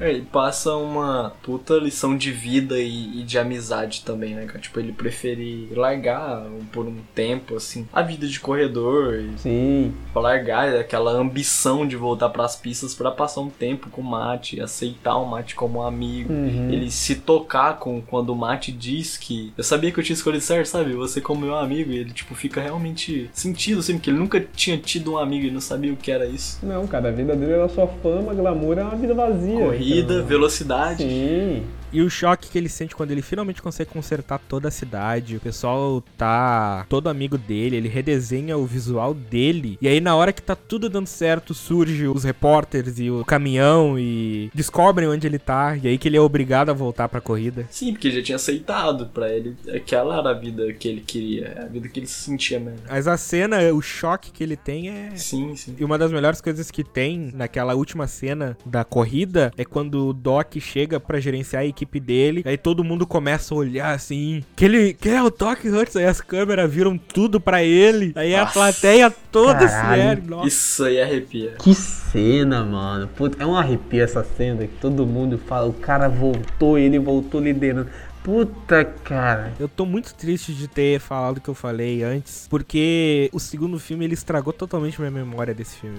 Muito, velho. Peço que me perdoem, ouvintes, vocês da mesa aqui, porque foi muito bom relembrar esse filme. Me lembrou quão bom ele era. Vocês querem sentir, dar na pele de novo, vendo tudo e muito mais do que o filme mostra, do clima, do ambiente desse filme? Se vocês tiverem chance de de pegar um PS2, arrumam o jogo do, do Cars. Nossa. Perfeito, velho. É muito foda. É muito foda. É um jogo de corrida. É mundo aberto, velho. É mundo aberto. Você tem Radiator Springs totalmente livre pra você e o deserto em volta gigantesco pra você correr e, explorar. É incrível, é absurdo de foda. Só uma correção, o nome daquela Kombi maconheira hip sujo lá é Fillmore, eu confundi. E tu vê que é tudo muito errado quando a gasolina é como qualquer carro da vida real, só que a gasolina alternativa eles bebem na boca. eles estão pela vibe, velho. Eles não estão por se abastecer. Aquela gasolina deixa o carro mais lerdo em vez de acelerar o carro. Ai, caraca.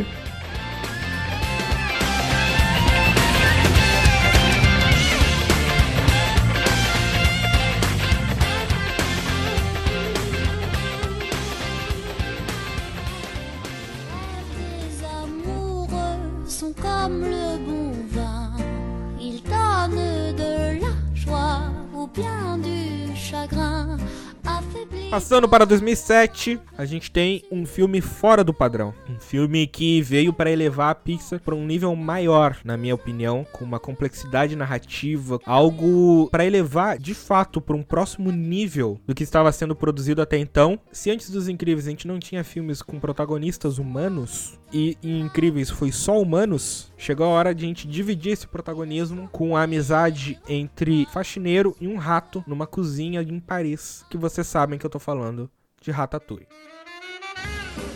Ah, Paris, França. Lá dos melhores restaurantes e dos grandes chefes do mundo. Preparando dois salmões grelhados. Eu sempre quis ser um deles. Você deve achar que é um sonho estranho para um rato, né? Mas eu sempre soube que com um pouco de relação e de sorte, é uma questão de tempo até meu talento ser descoberto. Rato! Alguma coisa pra capturar esse rato! Sabe o que aconteceria se alguém soubesse que temos um rato na nossa cozinha? Anda logo! Leve ele pra bem longe daqui, bem longe! Mata ele, se livra dele! Não olha pra mim assim! Foi você que usou os temperos cheios de graça, não é sua. Vamos bolar um esquema pra eu fazer o que você quer de um jeito que não pareça que eu tô sendo controlado. Para com isso! Isso o quê? De me dar susto!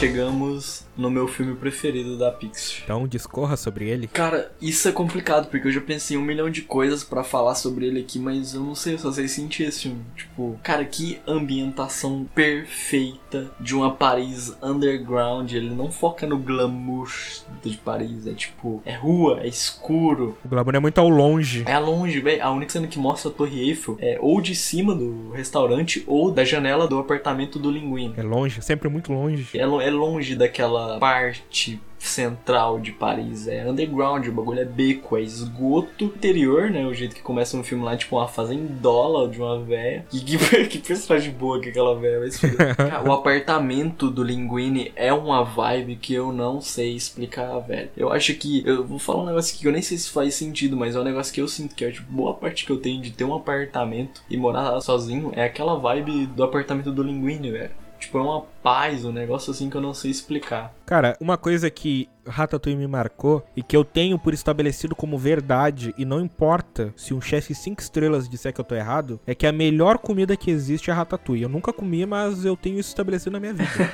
Eu, não consigo pensar isso porque eu não como legume, mano. E, tipo, sei lá, o bagulho é só legume, tá ligado? Sei lá, mas eu passei a minha infância inteira vendo aquele filme e a comida das comidas, a comida que fez o crítico mudar de personalidade é o Ratatouille. O crítico dos críticos só conseguiu elogiar a comida por causa do Ratatouille. Então o Ratatouille é a melhor comida que existe. Bom, a gente tem que levar em consideração a carga emocional que ele tinha, né? Era uma comida simples, feita pela mãe dele, com recursos limitados, que ele era só uma criança, que lembrou ele de uma vida mais pura. É estabelecido na minha infância e é uma verdade absoluta. Vocês estão errados. Que, que amizade foda, né? Que amizade foda.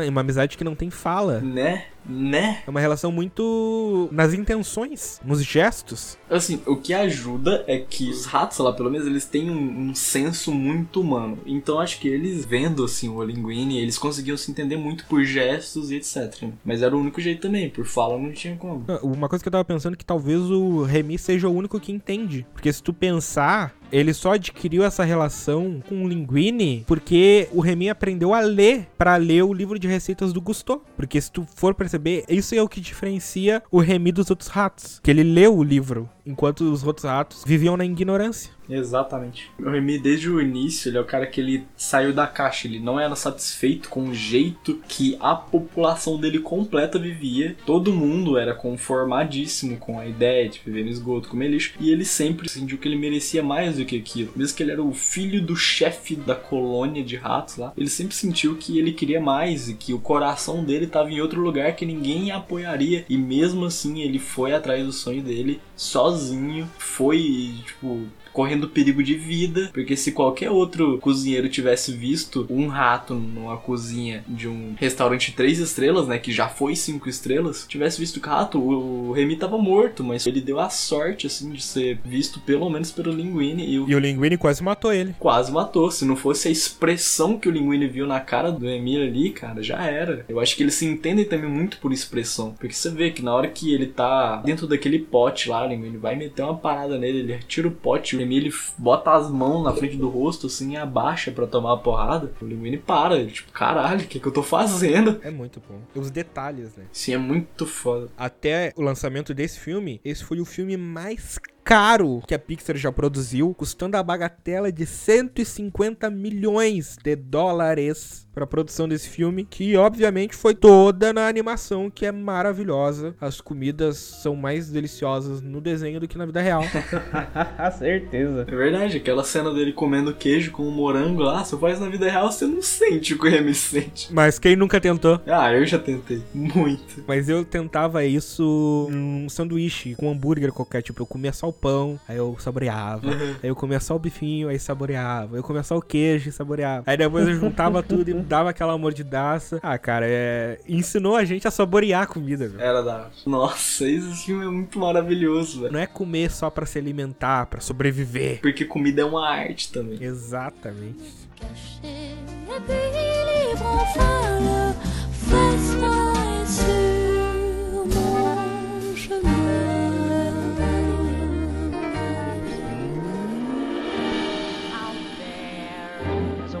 world outside of Yonkers, way out there beyond this hick town, Barnaby.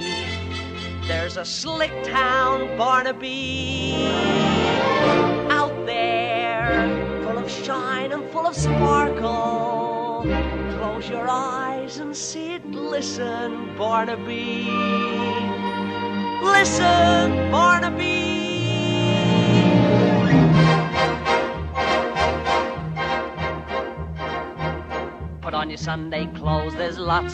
Partindo então pra um filme que superou Ratatouille no orçamento, custando a bagatela de 180 milhões de doletas, sendo referenciado como um dos melhores filmes da Pixar até hoje. E eu não estou aqui pra discordar, vocês podem. É o todo-poderoso Wall-E. No futuro, daqui a 700 anos, a humanidade partirá de nosso planeta, deixando a limpeza nas mãos de uma máquina incrível. Conheça o Wally, o último robô na Terra, programado para limpar o nosso planeta. Depois de todos esses anos, ele desenvolveu um pequeno defeito. Uma personalidade. Ele é extremamente curioso. E um pouquinho solitário. Mas isso tudo está prestes a mudar.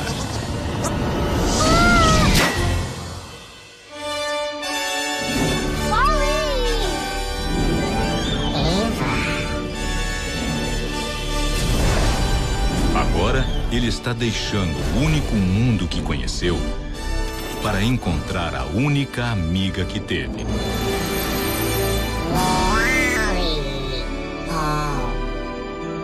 아!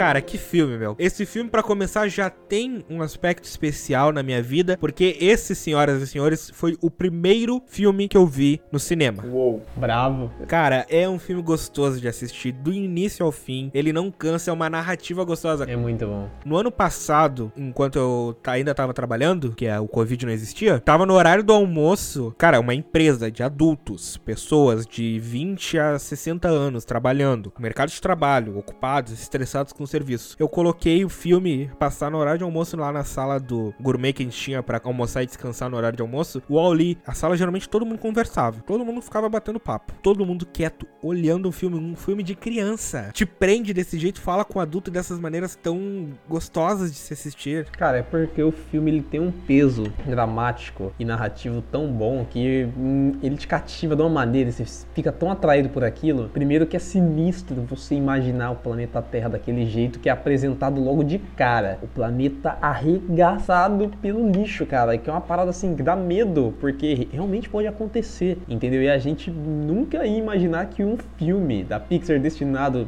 que a gente pensava para crianças, ele poderia trazer uma mensagem tão profunda dessa de questão ambiental do lixo. Se depois vem pelo Oli, que cara, não tem como você não sentir empatia por aquele robozinho fofo do caralho. Vai tomar no cu. Olha o começo do filme, tu começa só com a visão da Terra. Terra, um lixo. E aí, de repente, lá no meio, tu vê aquele robozinho e aí tu se cativa. O Wally é extremamente carismático e ele não fala uma palavra que não seja Wally ou Eva. Entendeu? É muito bom, cara. O design do robô cativa. Ele tem um design que assim, ele, você olha pra ele. Sabe quando você. Aquilo não é humano, mas ele tem feições humanas e você consegue simpatizar com aquilo de um jeito tão rápido, mas você simpatiza com fofura, preocupação. Cara, é muito bom. É muito bom. As lentes oculares deles se mexem de formas que simula completamente uma reação humana. Sim, cara. A relação dele com a baratinha, que é tipo o cachorro dele também, que ele fala sempre, ela fica. Cara, é muito bom aquilo. E é muito genial que seja uma barata, né? Tipo, não existe mais inseto e animal Aham. no mundo. Assim. Existe barata que sobrevive até uma puta de uma explosão nuclear. A barata é uma desgraça, né, cara? Porra. Tem duas cenas que eu quero comentar desse filme pra gente não se estender muito, apesar dele merecer um programa próprio, que talvez a gente possa fazer um dia, olha só. Com certeza. Porque merece. Que é, primeiro, a cena em que ele sai da Terra seguindo a Eva. Inclusive, citando aqui, o nome da minha gata é Eva por causa do Wally. Ela nasceu em 2009, o Wally é de 2008, pra vocês verem a correlação. A cena em que ele sai da Terra, tem aquela parte que ele passa pelos anéis Saturno, aí ele coloca a mão dele nos anéis, aí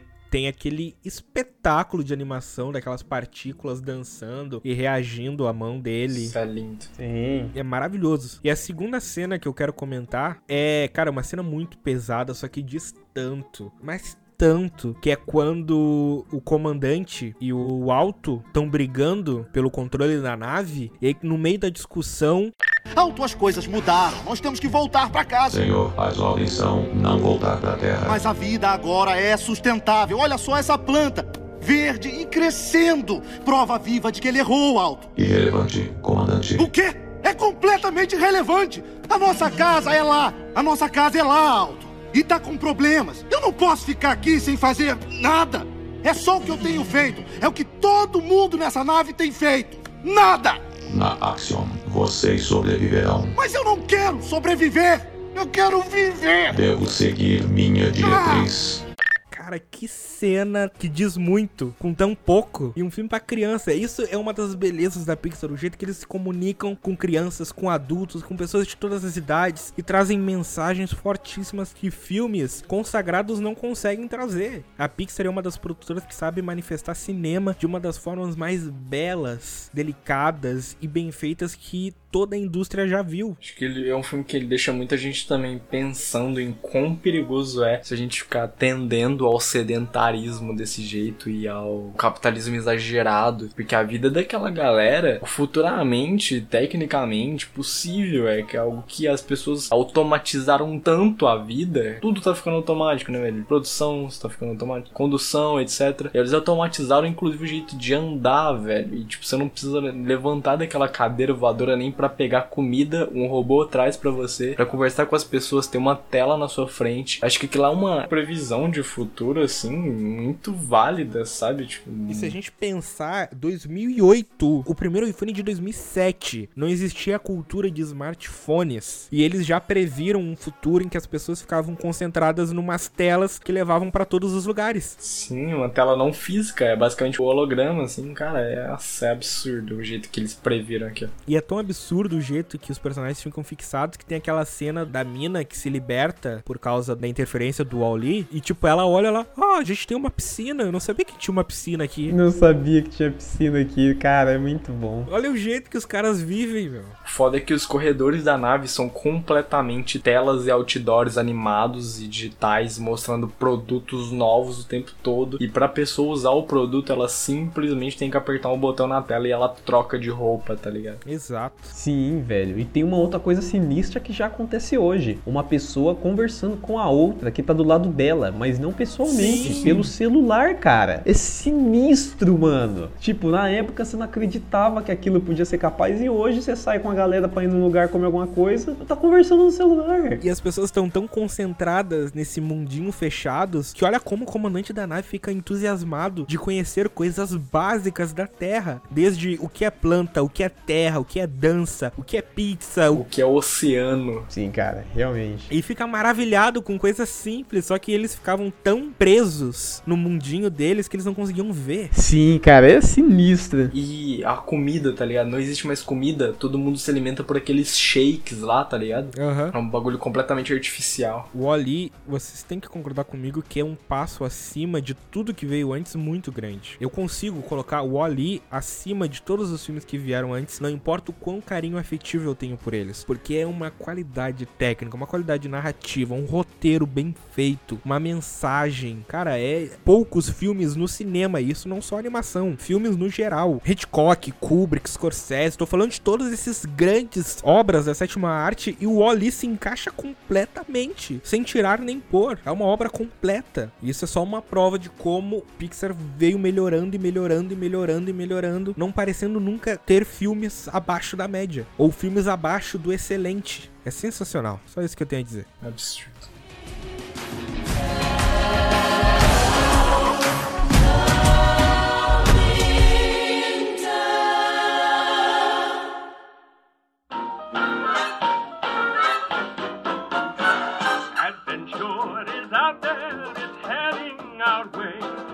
Indo para 2009, a gente tem o filme que teve a façanha de fazer todo mundo chorar em 5 minutos. Eu não vou comentar sobre esse filme, cara. Eu me recuso, eu me recuso. Um filme lindo, conta uma história belíssima, dentro de uma história belíssima, que é Up, Altas Aventuras.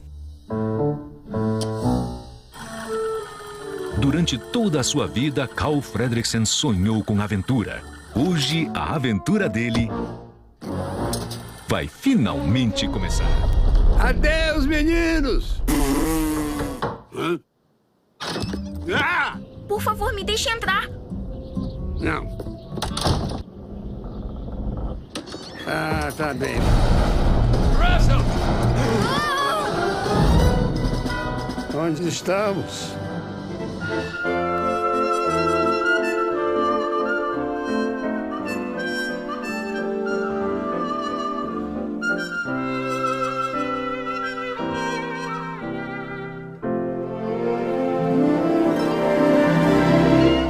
Filme bonito, cara. Tô colocando aquela música triste agora. Claro. Ai. Como eu falei, a história do começo dos 5 minutos já dava um curta completo, que merecia uma nota 10. Uhum. E o filme continua, desenvolve. E muito. Cara, o que, que é a relação do Carl Frederiksen com o Russell, com o Doug, com o Kevin, ou a Kevin, né? Com a própria Ellie, a relação que ele tem com ela, a relação que ele tem pela falta dela. A relação que ele criou com a própria casa. Aham. E o plano que nunca morreu, né? Exatamente. Nossa, filme pesado, um filme que dói o coração. É um cara que ele passou a vida com um plano que ele não sabia se ele ia cumprir algum dia, porque o maior entusiasta do plano que ele tinha acabou, nossa, com aquela cena absurda de triste, que é a morte da Ellie, né? Mostrando o decorrer da vida deles. Primeiro a cena tristíssima dela não podendo ter filho. Hum, Sim, nossa. E aí depois os anos passam, passam, passam e de repente ela não consegue subir mais a ladeira. Cara, E tipo, o que acaba, o que resta disso tudo é que ele ainda tinha a casa, desde que eles eram só uma criança. Porque, tipo, quando eles eram crianças, eles ficavam naquela casa abandonada, que quando eles cresceram e começou a trabalhar, eles reformaram aquela casa, comprou aquela casa pra eles. E era a casa que eles usavam meio que de esconderijo, assim, que a Ellie usava de esconderijo, né? Porque ela era meio mina solta e... Hiperativa. O total oposto dele. Total oposto. É por isso que eles se encaixaram. Sim, e tipo, a única coisa que sobrou da Ellie, assim, era, era a casa, era o plano e a casa. E aí quando ele vê que ele vai perder a casa, ele joga tudo pro ar. Tipo, qual que era o sentido da vida dele continuar ali com aquela rotina se ele não tivesse mais a casa, se ele tivesse que abandonar tudo que ele teve a vida dele inteira, todas as memórias da Ellie. Ele falou, foda-se, eu vou levar a casa comigo. E é isso, eu vou realizar meu sonho. Já que eles querem me tirar a última coisa que eu tenho. Não, e pra mim a parte mais emocionante, a parte. Ih, se eu vejo isso, eu choro na certa. É que, tipo, existe uma angústia na vida do Frederiksen que ele pensa que ele nunca conseguiu realizar os sonhos dele com a Ellie. Que tem aquele livro que eles dizem que eles vão realizar o sonho deles juntos. Uhum. Botar as recordações no livro de aventuras. E ele sempre achou que o livro nunca tinha sido completo. Que o livro nunca tinha sido continuado depois do plano do Paraíso das Cachoeiras. Porque, pelo visto, a Ellie nunca mostrou pra ele. Então ele passa a vida inteira achando que ele desperdiçou a vida dele e que ele nunca conseguiu dar à mulher o que ele queria. E aí chega naquela cena em que ele pega o livro lá, que a casa já tá onde ele quer, e aí ele vai passando assim pelas folhas, chega naquela última página que ele sempre olha, e aí quando ele vai fechar, ele vai ver que continua. E aí as páginas vão passando, mostrando a história da vida dos dois, o jeito como, pra Ellie, o que eles viveram foi a aventura que ela sempre quis viver. E aí vai passando página por página, eles envelhecendo, e aí termina com a última página com uma mensagem dela, que, tipo, ó, a nossa aventura termina aqui, mas a sua ainda não. Existem muitas páginas em branco pra você cobrir ainda. Ai, que mensagem, meu. Vai se lascar, meu. Pra caralho. Chega, cara, chega. E coisa que a gente vê que o livro, ele não acaba nessa parte ainda. Depois, nos créditos do filme, o livro continua com a história dele. Olha os detalhes, olha a mensagem que o filme passa. Vai lá, Felipe, abre o coração. Não, não, não, não, cara. Tenta, não, tenta, tenta. Não, não, tô triste já. tá chorando aí. Não, não tô. Ainda não. Ainda não. Chega, chega. Troca de filme, pelo amor de Deus. Vamos, vamos pro próximo. Nossa, cara, tá, tá batendo uma bad aqui. Porra. Não, eu não vou comentar isso. Antes de a gente passar pro próximo filme, eu preciso, sou obrigado, por uma coisa chamada bom senso, a falar do saudoso, um dos maiores humoristas do Brasil, que fez uma dublagem excelente, conhecido por ser o mestre do humor aqui nas nossas terras do Piniquins, o grande Chico Anísio, que dublou esse filme de uma maneira magistral. Ele nunca tinha dublado. Ele fala isso nas entrevistas que ele, Sim. que ele tinha. Ele nunca tinha dublado o filme. Tu vê o filme, cara, casa perfeito. Não tem nada a ver com a voz dele ou com algum personagem que ele faça. Ele criou uma voz totalmente diferente. E o cara tinha o quê? 70 anos? 77, 76 anos, sei lá. Ele morreu com 80 em 2012. Ele deu coração pra fazer essa dublagem, cara. Exato. E dá pra você sentir o coração na dublagem dele. É muito bom, velho. A gente vai fazer um programa sobre dublagem. E esse é um grande exemplo de como a dublagem, quando bem feita, tem que ser apreciada e reconhecida. Sim. Então, sabe, o Chico Anísio é só a cereja desse bolo bonito e bem feito que é Up. E mais uma vez a Pixar mostrando por que que ela é a melhor produtora de animações do planeta. E pra finalizar, a aventura está lá fora.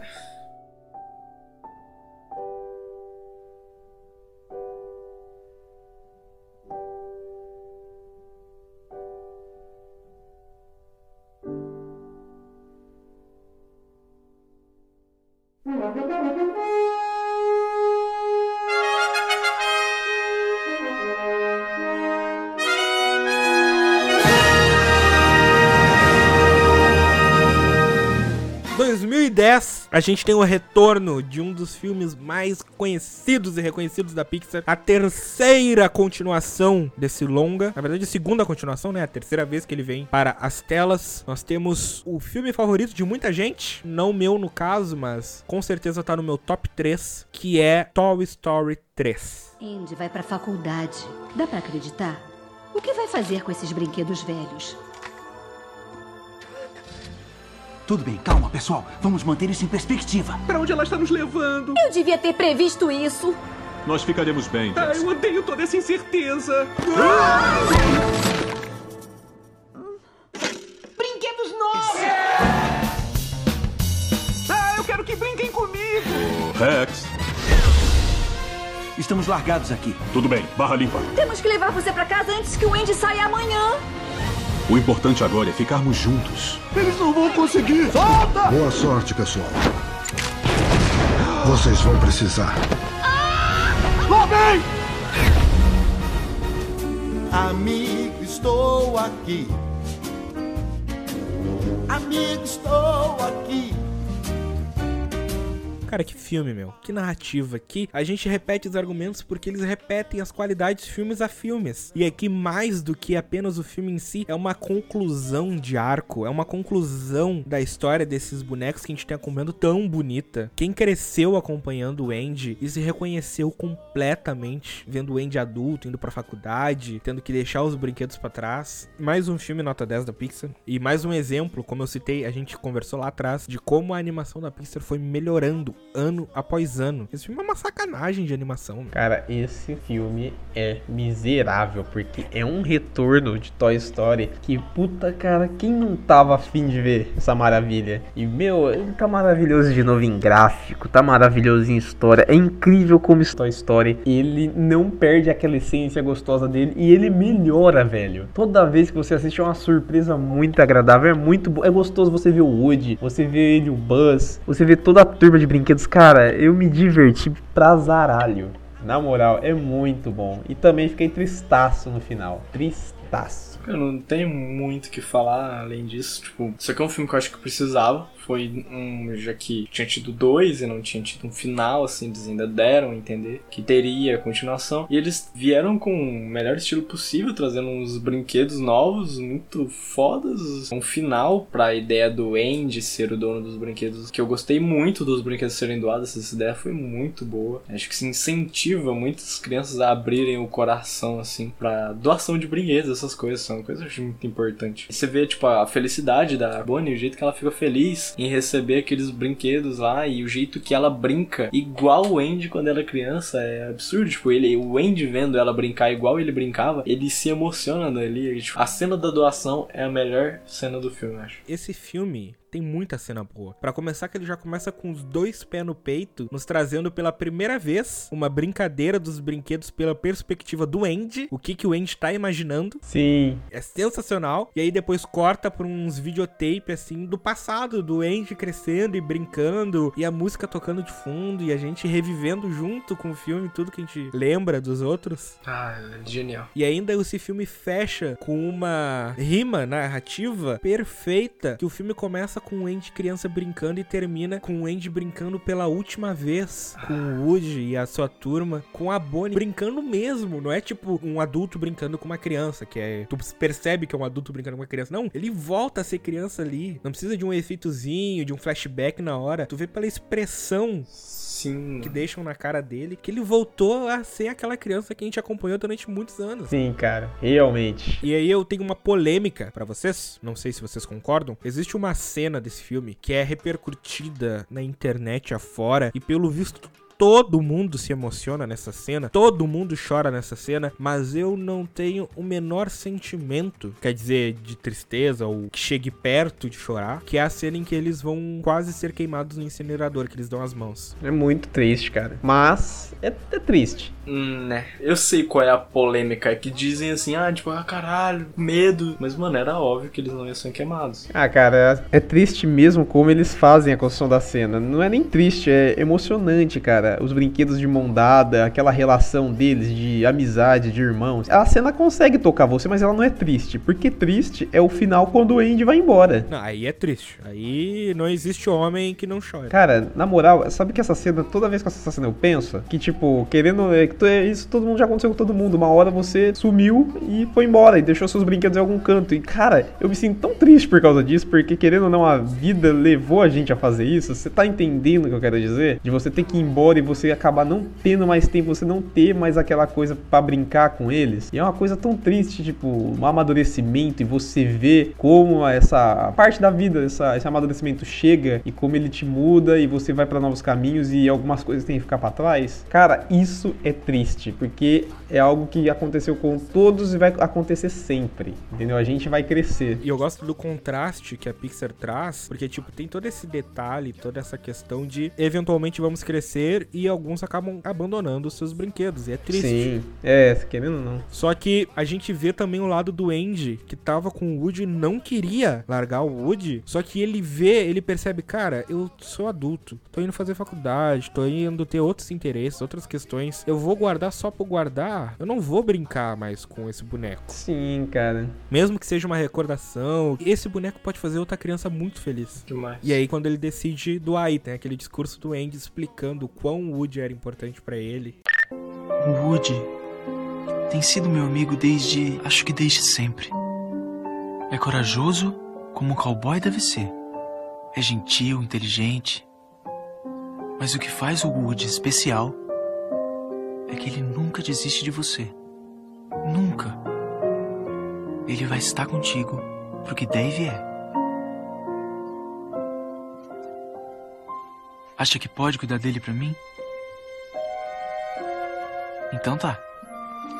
Tá bom, vamos pular também esse final, cara. Pô, eu, eu- eu não tô muito bom hoje pra, pra sentimentar vida. Eu, tô ficando- eu vou lá ver meus brinquedos e já volto. Vou dar um abraço neles. Que é a Pixar. É isso como esse, o título do programa diz, é como a Pixar nos emociona.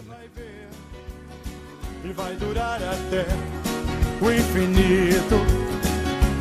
Eu e você.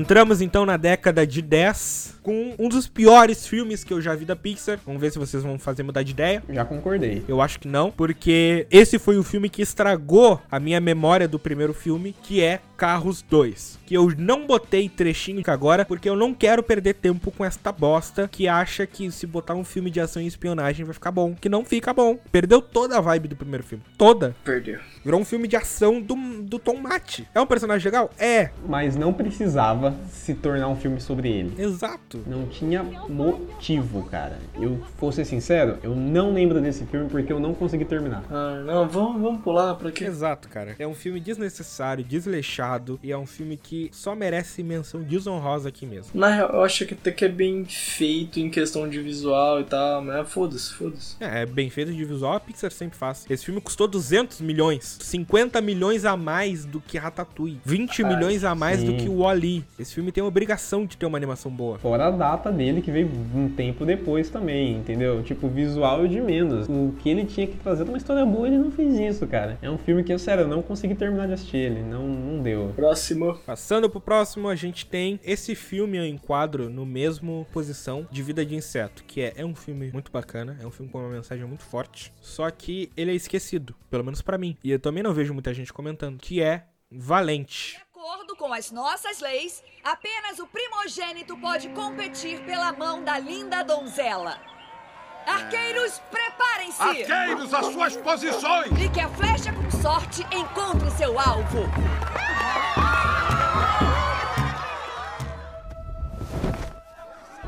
Eu sou Merida, primogênita descendente do clã Dunbrock. E pela minha própria mão eu vou lutar! O quê? O que você está fazendo?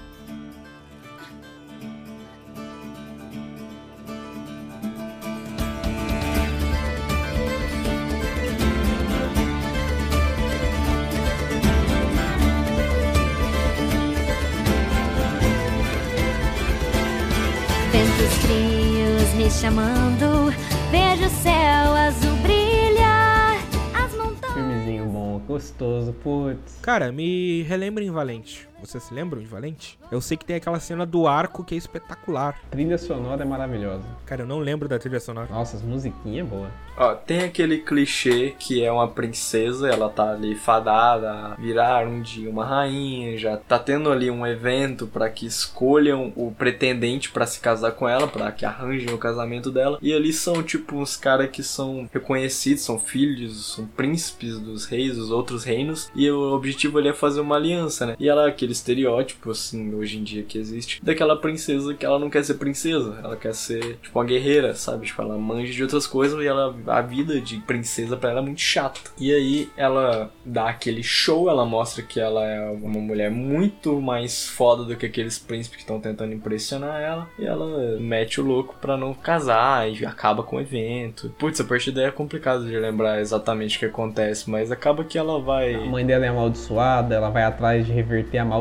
da mãe dela. É, ela vai descobrir o passado, um monte de coisa. Ela vai acabar na floresta, seguindo aqueles espíritos azuis, leva ela pra casa de uma bruxa. É que assim, o filme do Valente eu entendo como ele é um filme bacana, só que ele assim, ele tem uma formulazinha de história, né, parte narrativa dele que ela não traz eh, tanta coisa diferente, entendeu? Ela não traz aquela uma coisa tão marcante assim. Eu acho que é meio por isso que o pessoal esquece dele. Ele tem coisas marcantes, só que ele não tem aquela coisa, aquele laço forte que nem os outros filmes, entendeu? Que nem um Toy Story da vida, que nem um Monster Inc. É muita coisa assim que ele perde um pouco por causa da fórmula dele, por causa do roteiro dele. Mas é um ótimo filme, ele é gostoso. Eu realmente não me impactou, eu mal me lembro, eu nem me lembro o final dele, Pra vocês terem uma ideia. Geralmente o final é marcante. Cara, também não lembro o final dele não. Sei lá, ele pode ser muito bom, pode se valer uma revisita, pode, mas no momento esse foi um filme da Pixar que não me marcou em nada. Eu acho que ele me marca apenas em visual. Eu acho o visual dele diferente dos outros, é um bagulho medieval e é fodíssimo o jeito que é feito. Florestas, castelos, tudo é muito lindo.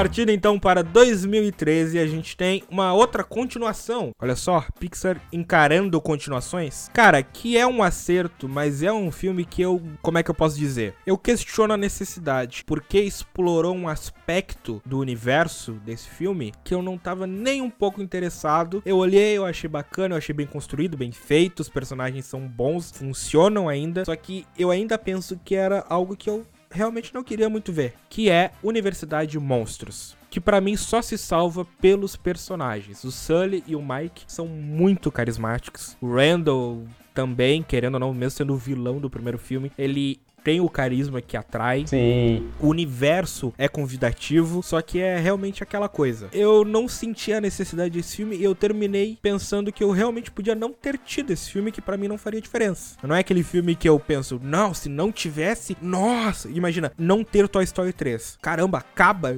destrói aquele final maravilhoso. Imagina não ter Universidade de Monstros. É, dá pra viver com isso. Não muda. Mas assim, eu acho um filme muito legal de assistir. Muito da hora. O jeito que eles passaram em um desenho infantil, todos aqueles estereótipos de universidade, de república lá nos Estados Unidos. No filme de comédia, de infantil, assim, cara, é muito foda o jeito que eles fizeram. É um filme muito divertido. Muito divertido.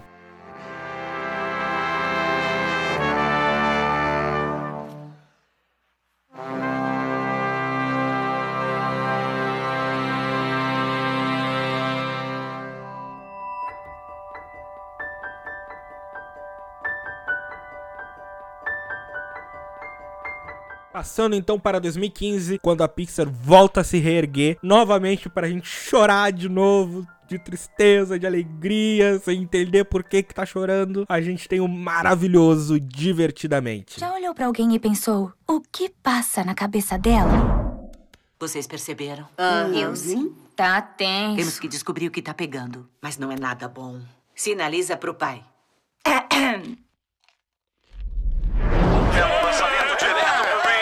Mas-. Oh, oh, tá olhando pra nós. O, que ela falou? Quê? Ah, me desculpe, eu tava viajando. É dia de lixeiro. Não abaixei a tampa do vaso. O quê? Fala de uma vez. O quê? Outro sinal. Ah, então, Riley, e a escola? Ai, ninguém merece. Foi ele que escolhemos no lugar do piloto carioca.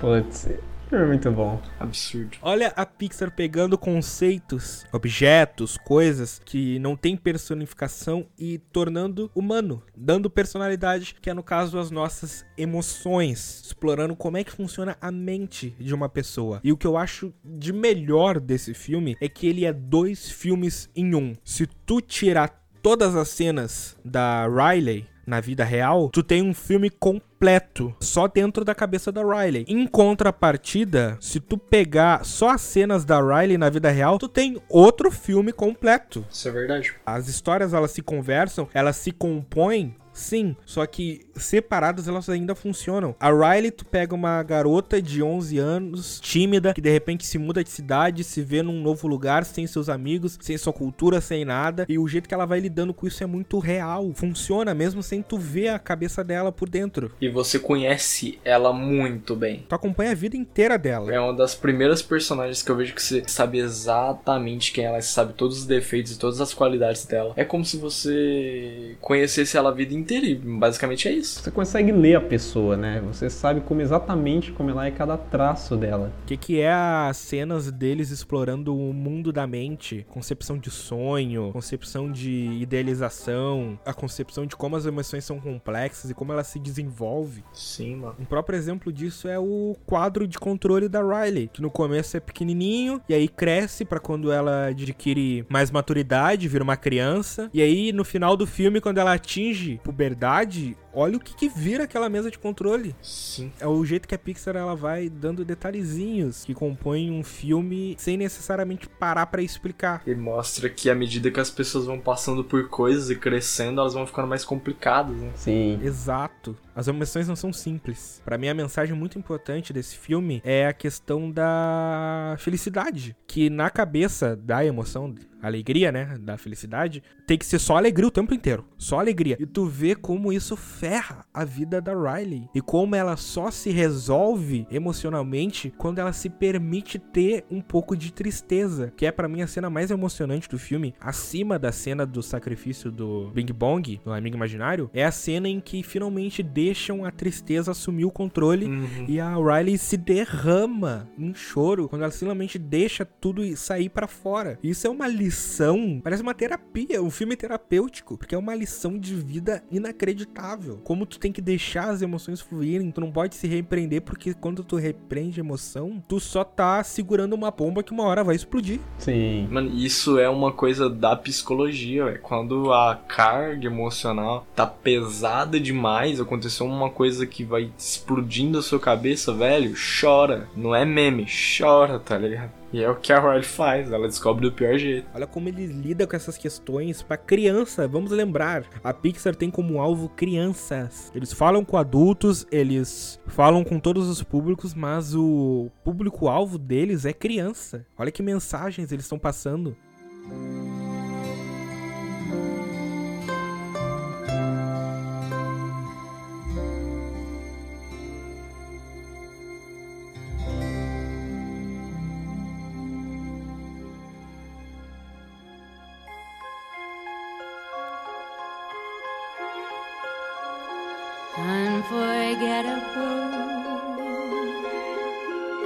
What you are. Agora, os últimos filmes, que é os últimos cinco anos da Pixar, desde 2015 pra cá, que, cara, sinceramente não teve nenhum grande destaque ao meu ver. A gente vai passar por eles mais corridamente, porque de fato são os mais recentes. Temos em 2015 o Bom Dinossauro. Alguém aí tem algo muito diferente pra falar? Né. Não. É bonitinho, bem feito. É, o, o Bom Dinossauro é legal, cara. Eu não, não consegui gostar muito. Senti que eu tava vendo mais do mesmo. É, foi isso, entendeu? Vi mais do mesmo. Uhum. Cara, procurando Dory, eu achei que eu não ia gostar tanto quanto eu gostei. Foi uma viagem nostálgica. Me trouxe de volta pra 2013 de um jeito que eu não imaginava que eu ia sentir. Cara, foi foda mesmo. Tem muito clima louco. Sabe, literalmente te coloca de volta embaixo d'água.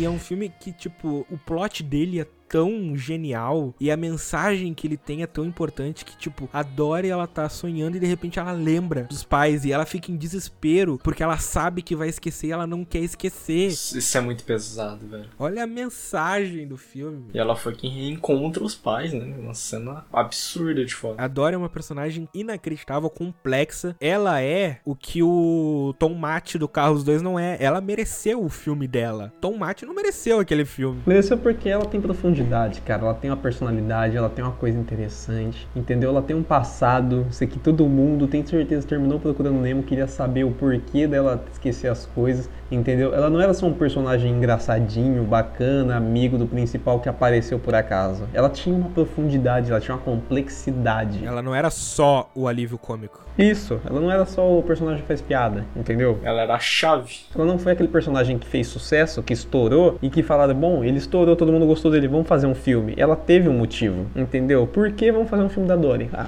porque ela é complexa, ela, a gente quer explicar um pouco do mistério dela, esquecer tudo, quer explicar sobre a família dela, porque ela tá sozinha, isso, aquilo, outro, que é perguntas que a gente se fez quando assistiu Procurando Nemo. O Tom Matter, a gente viu ele, legal, o Zé Piadinha, e foi por isso que eles fizeram o filme, foi um personagem que fez sucesso. Se fosse bem feito, dava pra explorar a vida dele caipira, por que, que ele é aquele caminhão todo estragado. Sim. Mas não foi. Ele era um caminhãozinho verde, né? Procurando Dory é, é um filme que merece um pouco do nosso destaque aqui.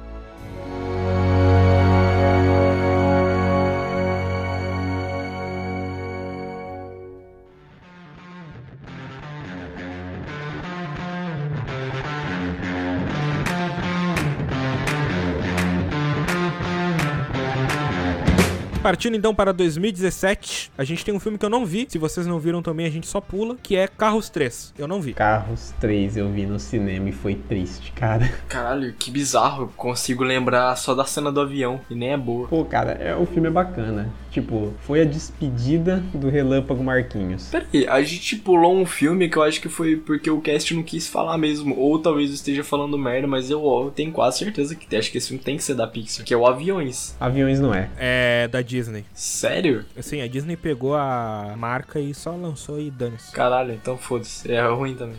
Não é ruim, mas sei lá. Cara, se Carros 2 da Pixar já é ruim, imagina um filme do Carros que não é feito nem pela Pixar. não foi tão bom, não. Tá, mas Carros 3 encerra bem? Uh Não. Ele encerra que nem o Toy Story encerra. Encerra que nem o Toy Story? Bem? Cara, eu, eu gostei do encerramento dele. Realmente é outra coisa de amadurecimento. Tá, explica o encerramento dele. Que assim, no, enquanto o Toy Story, o Andy cresceu e amadureceu, no Carros foi a mesma coisa, só que foi o Marquinhos. Ele ficou velho, ele não conseguiu mais competir, porque a nova geração era muito mais rápida e evoluída que ele. Então ele simplesmente passou a bola para alguém mais novo, entendeu? Cara, eu tô relembrando um pouco agora. É aquele conceito da vida, entendeu? A gente cresce e vai chegar um momento que a gente não vai conseguir fazer outra coisa. A gente não vai conseguir ser tão rápido quanto alguém mais novo, tão forte. O que a gente tem que fazer é passar o nosso conhecimento para aquela pessoa. E foi isso que ele fez, cara. Uma mensagem bacana. Cara, eu tô lembrando de umas cenas aqui que na real que são muito boas desse filme, mano. Tipo, essa coisa que você me falou dele começar a ficar um carro datado pra época é muito forte, velho. Porque, tipo, ele já foi o deus da NASCAR, assim. E agora tá, tá lançando os carros da nova geração e ele tá sendo chamado de velhote, tá ligado? O jeito que ele não absorve aquilo de primeira é forte, mano. Mas, tipo, no final ele consegue virar um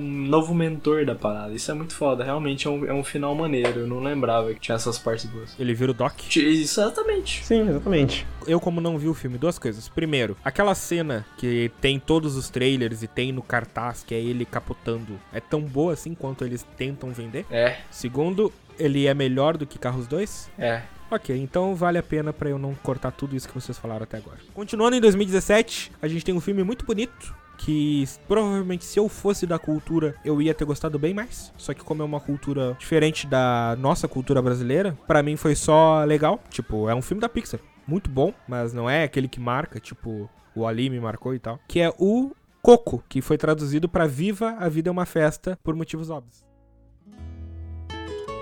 Vamos, Dante! Dante? Dante, pra onde vai?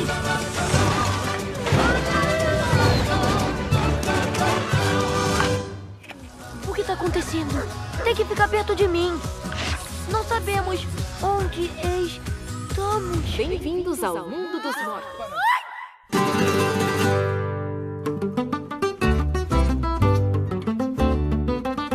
Qual é a cor do céu? Ai, meu amor, ai, meu amor. Você diz que é lilás, ai, meu amor, ai, meu amor. Diz que eu devo me vestir, ai, meu amor, ai, meu amor. Com a frente para trás, ai, meu amor, ai, meu amor. E o Makes um pouco louco, um pouquitito Putz, essa música é muito boa. Não, mas música boa é o final, ele cantando a música do pai pra avó. Falar true, não vi esse filme, não vou comentar. Cara, eu também não vi. Cara, então. Acho que a única coisa que eu gosto. Quer dizer, não é a única coisa que eu gosto. Mas, tipo, um dos detalhes mais tocantes que a Pixar sempre deixa, que realmente fica na memória, é que tem uma coisa que é estabelecida no filme que é que o pai da avó do protagonista foi um músico. E por causa da música ele abandonou a família. Desde então, a família proíbe tocar música. Só que tu nunca vê a avó falando isso. A avó, ela é meio gaga. Tu vê, tipo, a mãe do protagonista falando isso e tal. Mas tu nunca vê a filha do cara que, em teoria, atraiu a família. E aí o Coco acaba indo pro mundo dos mortos. E aí lá conhece o avô dele e tal. E aí ele conhece a música que o avô dele. Que o avô dele foi assassinado num negócio lá. Que, sabe, não é o plot que eu quero falar. Mas ele descobre a música que o avô dele fez o avô dele, que o bisavô dele fez pra avó dele, pra filha dele. E ele descobre como tocar a música e chega no final do filme, tá todo mundo querendo impedir ele de tocar e ele se tranca dentro do quarto da avó lá que fica parada assim, nem abre o olho. Ele pega o violão e começa a cantar bem de leve assim. O seu papá que queria que eu visse isso. Mamá, deixa. Lembre de mim. Hoje eu tenho que partir. Lembre de mim. Se esforce pra sorrir. Não importa a distância, nunca vou te esquecer. Cantando a nossa música, o amor só vai crescer. Lembre Não sei quando vou voltar. Lembre de mim. Se um violão você escutar, ele com seu triste canto te acompanhará.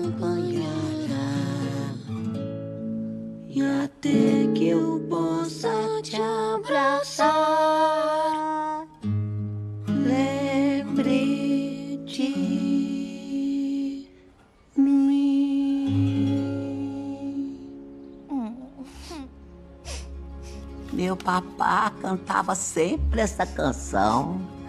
Sei disso, mamãe Inês. O seu papá te amava muito.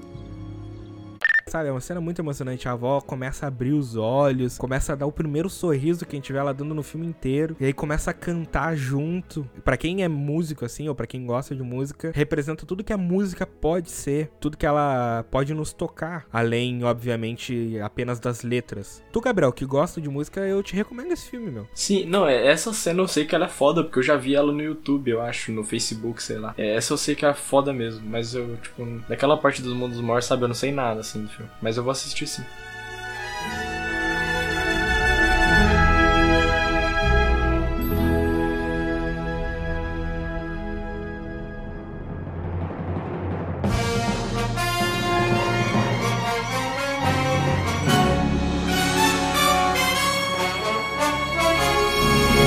Virando de ano, a gente tem o único filme de 2018, que é a continuação daquele filme que a gente tanto comentou e falou, que é Os Incríveis 2. Ninguém tá querendo tocar no assunto? Qual? O elefante na sala. Que elefante? O emprego novo da mamãe. É hora de corrigir os erros do passado. Me ajudem a trazer os super-heróis de volta. Precisamos que vocês dividam as suas perspectivas com o mundo e a Mulher Elástica é a melhor opção. Melhor que eu?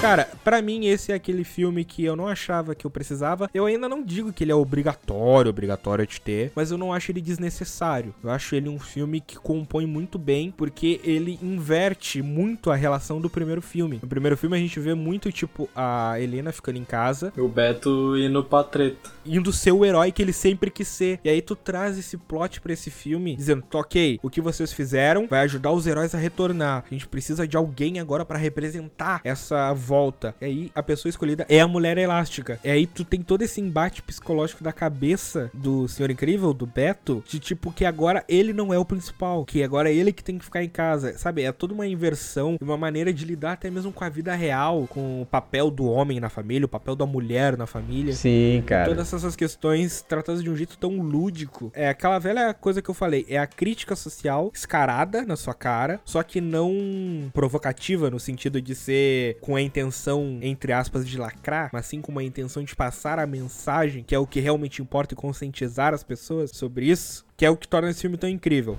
Aí, vocês lembram o porquê da Mulher Elástica voltar ativa de super-heroína? Porque eles precisavam de um símbolo pra voltar os heróis. E o casalzinho lá dos gênios lá, que depois virou os vilão e tal, atribuem que a mulher elástica é a mais bem selecionada, porque tanto o gelado quanto o Senhor Incrível acabam deixando muitos danos Sim. a patrimônios. Uhum. E aí a mulher elástica por ela ser flexível e lidar com as coisas de outros jeitos, ela acaba sendo a mais indicada. Então, eu achei importante a gente só comentar essa parte que eu acho foda. Mas eu preciso terminar de falar desse filme falando de um aspecto negativo. Lembram quando eu exaltei a dublagem do Chico Anísio? Aham. Ai, cara, por que que colocaram o Raul Gil pra dublar esse filme? Nossa. Não é engraçado, não é bem feito. Cara, quer colocar o Raul Gil? Coloca, mas só a voz dele já é o suficiente. Agora ele fica falando as frasezinhas dele, meu, no meio do filme, coisa que não tem nada a ver. Isso é horrível. É uma merda. Ter cagado demais. Estão falando de qualquer coisa e de repente o personagem solta. Ah, eu vou pegar o meu banquinho e sair de mansinho. O que, que tem a ver com a cena, meu? Tipo, dane-se, cara. Isso é um negócio que eu acho que a dublagem brasileira devia parar um pouco de fazer, é de forçar frases memes brasileiros que é piada interna só aqui. Tipo, a não ser que seja muito necessário, sabe? Porque, tipo, às vezes os caras vão, botar uma dublagem lá fora que é uma piada interna que a galera aqui do Brasil ninguém vai entender. Aí é plausível que eles coloquem uma daqui também pra equilibrar as coisas. Mas, velho, nessas paradas assim, velho, pra quê, mano? Cara, pra mim, esse tipo de adaptação é 8 ou 80. A gente vai falar mais disso no programa próprio. Mas dois exemplos básicos. Ou tu não adapta nada para os memes e a cultura brasileira e segue a risca o mais próximo possível que tu pode do material original, ou tu vira um Yu Yu Hakusho ou um One Punch Man em que tu despiroca e azar. Quer saber um que despiroca mais ainda e atual é o, a série na Netflix de animação é Desencanto. Mano, é só meme atual brasileiro, tá ligado? Então, se esse é o objetivo da dublagem e a da adaptação e faz sentido com a proposta do desenho ou do filme, ok, vai fundo. Mas não fica nesse meio termo, chove não molha. O filme todo é sério, mas tem um personagemzinho que solta essas frases que não tem nada a ver. É deslocado, é fora de compasso. Sim, mas é que nem você falou, cara. Eu acho assim, uma coisa é você colocar referências a uns memes e uns bordõezinhos brasileiros. Rick and Morty, só dando uma escapada do nosso tema principal, tem muito disso, entendeu? Cara, tem muita coisa que o Rick fala que é meme brasileiro que a dublagem colocou lá por ser piadoca, cara. Só que eles colocam de uma maneira inteligente que faz sentido. Mas que combina com a proposta do trabalho. Agora, outra coisa é você tentar forçar esse tipo de piada, entendeu? Não ter contexto, não ter estrutura para aquilo e você simplesmente enfiar porque todo mundo tá falando, tá na boca da galera. Isso é um anticlímax desgraçado, cara. Sério mesmo. Esse foi um erro desse filme. Foi, foi triste.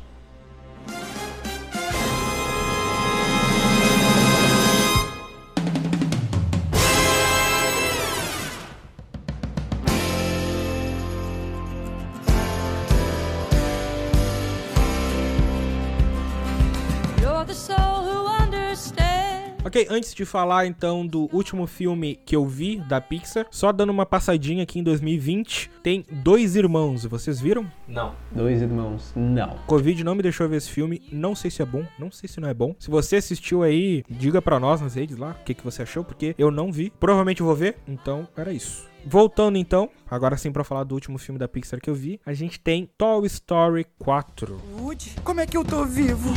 Você é um brinquedo. Pertence a Bonnie. Esses são seus amigos. Ah! Woody, eu tenho uma pergunta. Bom, na verdade não só uma, eu tenho um monte de perguntas. Eu sei que isso é meio estranho, mas todo mundo aqui tem que garantir que nada aconteça com o garfinho. Woody! É, aconteceu alguma coisa com ele. Buzz, temos que pegar o garfinho. Entendi.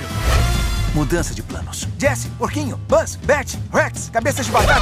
Ei, cuidado aí, que a amigo. gente faz? Vamos lá salvar um garfo. Amigo, estou aqui. Amigo, estou aqui. Que pra mim, cara, é um filme que tem uma narrativa boa, só que eu acho que é uma forçação de barra, porque parece que o filme ele precisa criar o problema pra poder resolvê-lo. Hum, entendi. Porque não ficou nada deixado pra trás, nada, nada. Toy Story 3 encerrou perfeitamente. Quando anunciaram o Toy Story 4, pra mim, o ideal seria outros brinquedos, porque Toy Story não precisa estar amarrado a esses brinquedos, outros brinquedos, outra história e podia, sei lá, tratar da digitalização da infância. A gente mora no Brasil e eu não me lembro de ver criança brincando com brinquedo. Tá todo mundo com um tablet na mão. Imagina lá fora. Então eu achei que ia ser um filme que viria pra tratar disso. Sim. Acho genial essa ideia. Voltou pra tratar dos mesmos personagens que a gente conhece, voltou pra tratar do mesmo tema que a gente já tinha visto, que é a questão de abandono. Ponto mais bem positivo mesmo, que é realmente uma evolução do que tinha sido feito antes, é a Beth, que volta completamente reimaginada e faz total sentido e ela cresce como personagem. Se ela fosse a protagonista, o filme ia ser muito melhor. Nice. Só que eles acabam colocando o Woody lá pra fazer o personagem principal de novo, pra encerrar a história dele de um jeito que eu realmente não sei se precisava, porque tu cria o problema do Woody nesse filme pra ter que resolver o problema do Woody, enquanto os outros são totalmente botados de escanteio. A gente não tem um Buzz ativo aqui, a gente não tem os outros que a gente era pegado, o Senhor Cabeça de Batata, o Slink, o Rex, nenhum deles é bem explorado, tá mais de figurante do que qualquer outra coisa. O próprio Buzz é um figurante. Buzz é um figurante, cara. A Jessie é uma figurante nesse filme. Então, dos pontos positivos que eu tenho nesse filme, a animação lindíssima. A cena de despedida do Woody com aquela luz noturna, com os efeitos de. Cara, que espetáculo de animação. Demais. Tu pode ver aquilo sem o som que vale o ingresso. Eu concordo. A questão do garfinho. Essa questão de criação de vida através de bonecos inanimados, que eu achei muito interessante. E a Beth, que é um retorno à série, muito bem-vindo e que compôs muito bem a história dela. Tanto que eu acho que a história podia ter sido só dela, não precisava voltar aos antigos. Podia ter uma menção a eles, uma série especial e tal, pra satisfazer os fãs antigos, Sim. mas não precisava. Se fosse só ela, já ia bastar já ia ter um filme. Pra mim, Toy Story 4 é um filme que não se sustenta, porque ele cria problema pra resolver problema. E tudo que tinha de bom, ele deixa de segundo plano pro Woody ser o destaque. Cara, que eu concordo com o Cast, assim, pra mim, o último, terceiro Toy Story tinha que ter encerrado. Se fossem fazer um novo, eu queria que fossem com brinquedos novos, uma nova história. Porque ele é um filme assim, ele é bacana, é legal, só que pra narrativa geral, ele é desnecessário. Ele tira toda aquela carga emotiva do último filme, de você ver o Andy indo embora e saber que o Andy teve que seguir a vida dele, assim como a gente, e os brinquedos começaram a seguir uma outra história. Ele estraga isso. Cara, nunca tinha visto por esses pontos, mas eu realmente concordo com essas paradas que vocês estão falando de outras histórias. Acho que as ideias do cast, como esse filme podia ser melhor, são geniais. Só que o negócio que eu sei que me marcou nesse filme, além da animação, como eu disse no começo do programa, acha que é a animação mais linda que eu já vi, que é. Um negócio que me marcou foi que eu vi esse filme com o meu melhor amigo no cinema. E aquela cena da despedida dos dois, sabe? Eu me imaginei naquela cena com meu brother e eu pensei, caralho, tipo, sabe, eu senti muito mais. Eu vi que ele era uma relação de amizade fortíssima, sabe? Tipo, uma relação real, sabe? Entre dois personagens, assim, que eu achei muito foda de assistir. E, em geral, eu acho que é um filme emocionante, como todos os outros. É isso. É a cena que vendeu o filme, porque tanto Tim Allen como Tom Hanks não paravam de falar dessa cena, que eles choraram, foi a cena mais emocionante de toda a franquia. E é de fato boa, porque os personagens são bons. Só que tá dentro de um filme que. Nhé. Nhé. E eu fico triste por isso, cara, porque não chegou a manchar Toy Story. Não, longe disso. Mas ficou aquele peso de tipo, sabe, já espremeu esse pano o suficiente, já não tá caindo mais nada. então, é isso.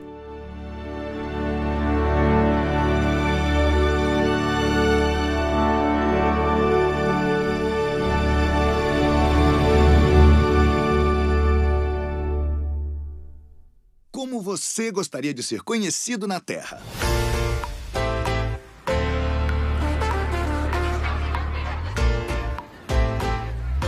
A gente tem pouco tempo nesse planeta. Você quer se tornar a pessoa que nasceu para ser? Não perca seu tempo com coisas que não valem a pena. O que, que eu tô fazendo? Passe suas horas preciosas fazendo o que vai despertar o verdadeiro você. O você brilhante e apaixonado. Que tá pronto para fazer uma contribuição significativa para este mundo.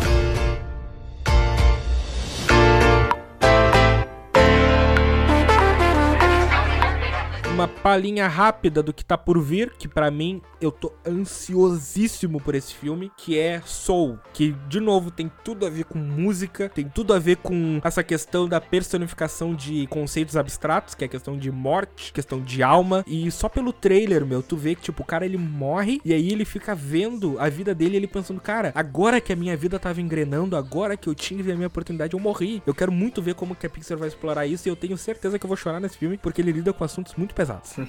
Não sei se vocês já viram o trailer, se vocês não viram, vejam o trailer. Só pelo trailer tu se empolga. Provavelmente vai ser um filme belíssimo e com certeza vai ganhar o Oscar de melhor animação porque vai merecer. E olha, é Pixar, eu tô botando a mão no fogo mesmo, azar, eles merecem toda essa confiança. Nice.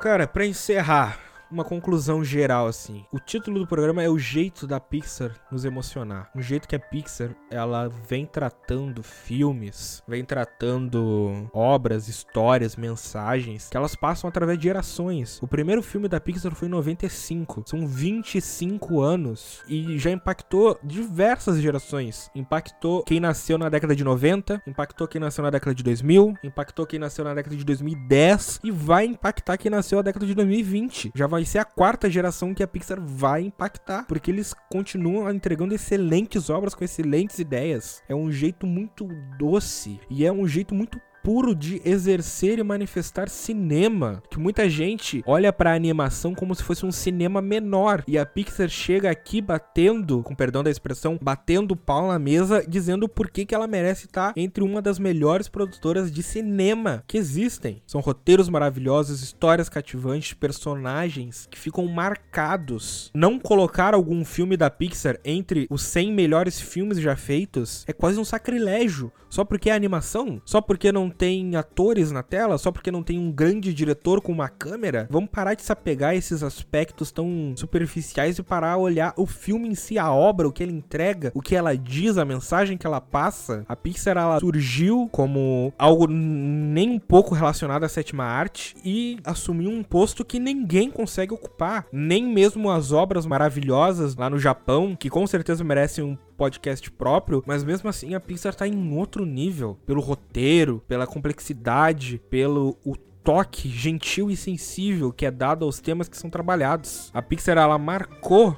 a minha vida, ela possui filmes maravilhosos e com certeza merece todos os elogios que a gente possa vir a dar em qualquer lugar, em qualquer programa, em qualquer rede social, para qualquer pessoa. Se você nunca viu um filme da Pixar, você está perdendo seu tempo, porque você devia ter visto, devia ter acompanhado, devia ter se emocionado com a gente como a gente mesmo se emocionou nesse programa. Então, essa é a minha mensagem, é assim que eu encerro a minha parte. Eu aqui como um provável futuro animador, desde a época que eu estava em casa, deitado no chão, assistindo Monstros S.A. e redesenhando os monstros lá das formas mais doidas possíveis, eu sei que a Pixar vai continuar sendo a minha maior inspiração para criar uma história animada, visível, bonita, e acho que é tipo uma meta para qualquer animador, qualquer cara que gosta da- desse tipo de, de arte, que é tão maravilhosa, que é um dia conseguir fazer uma obra que emocione tanto quanto um filme da Pixar. Eu acho que todo mundo que nasceu de 95 pra cá vai ter um filme, assim, ou antes, né? Vai ter um filme da, da Pixar, assim, que realmente mudou a vida da pessoa. E eu acho que o ponto alto, o ponto máximo de uma forma artística, é, seja lá qual for, música, pintura, qualquer coisa mesmo, é conseguir mudar a vida de uma pessoa para melhor. E eu acho que cada um, quase cada um dos filmes da Pixar tem um potencial enorme de mudar a vida de alguém. E para mim, a animação é uma das artes mais lindas que existem e a Pixar Pra mim é que faz isso melhor, juntamente com a Disney. E a DreamWorks, vai. Não tem como falar só de uma. Todas as três são, são incríveis. Cara, queria falar que a Pixar tem que fazer a continuação de Vida de Inseto e ela vai me fazer o homem mais feliz do mundo. É isso. deixar hashtag Vida de Inseto 2. Vamos, vamos subir ela, vai que dá certo. Então, bora encerrar cada um falando um top 3 filmes? Bora. Opa. Começa aí. Vai, vai, cast primeiro. Não, não, o Felipe que ofereceu, então ele que comece. Pô, que mancada. Bom, o meu, obviamente, Vida de Inseto, Toy Story 2 e. Vamos ver se alguém adivinha. Up. Putz, Up. Você acertou, miserável. Ah! Muito bom. Por mais que me deixe triste, eu amo esse filme. Vai, cast. Eu? Ok. Meu terceiro lugar é tão difícil. Não tem top 3 errado nessa categoria, né? Todos os top 3 estão certos.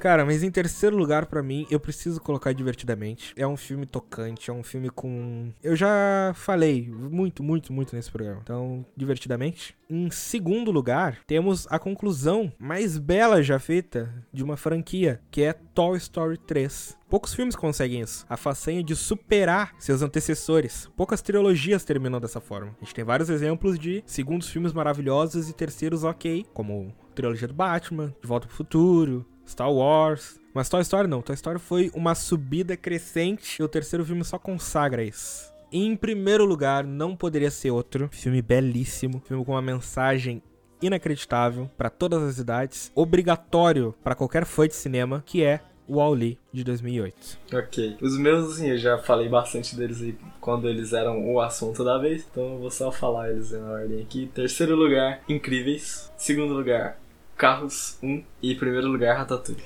Nenhum dos três estão errados. Nenhum dos três tops nossos aqui. Então diga você, compartilhe nas suas redes sociais com a gente, seja no Instagram ou no Facebook, qual é o seu top 3 filmes da Pixar, que com certeza a gente vai concordar porque não existe top 3 errado nessa questão. A não ser que seja Carros 3, depois. Carros 2. Carros 2. Caraca, top 3 com carros 2 é ter que sair num burro com a pessoa. E o bom dinossauro. Que merda. Desculpa aí. Esse top 3 é ruim. Amigo, estou aqui. Amigo, estou aqui.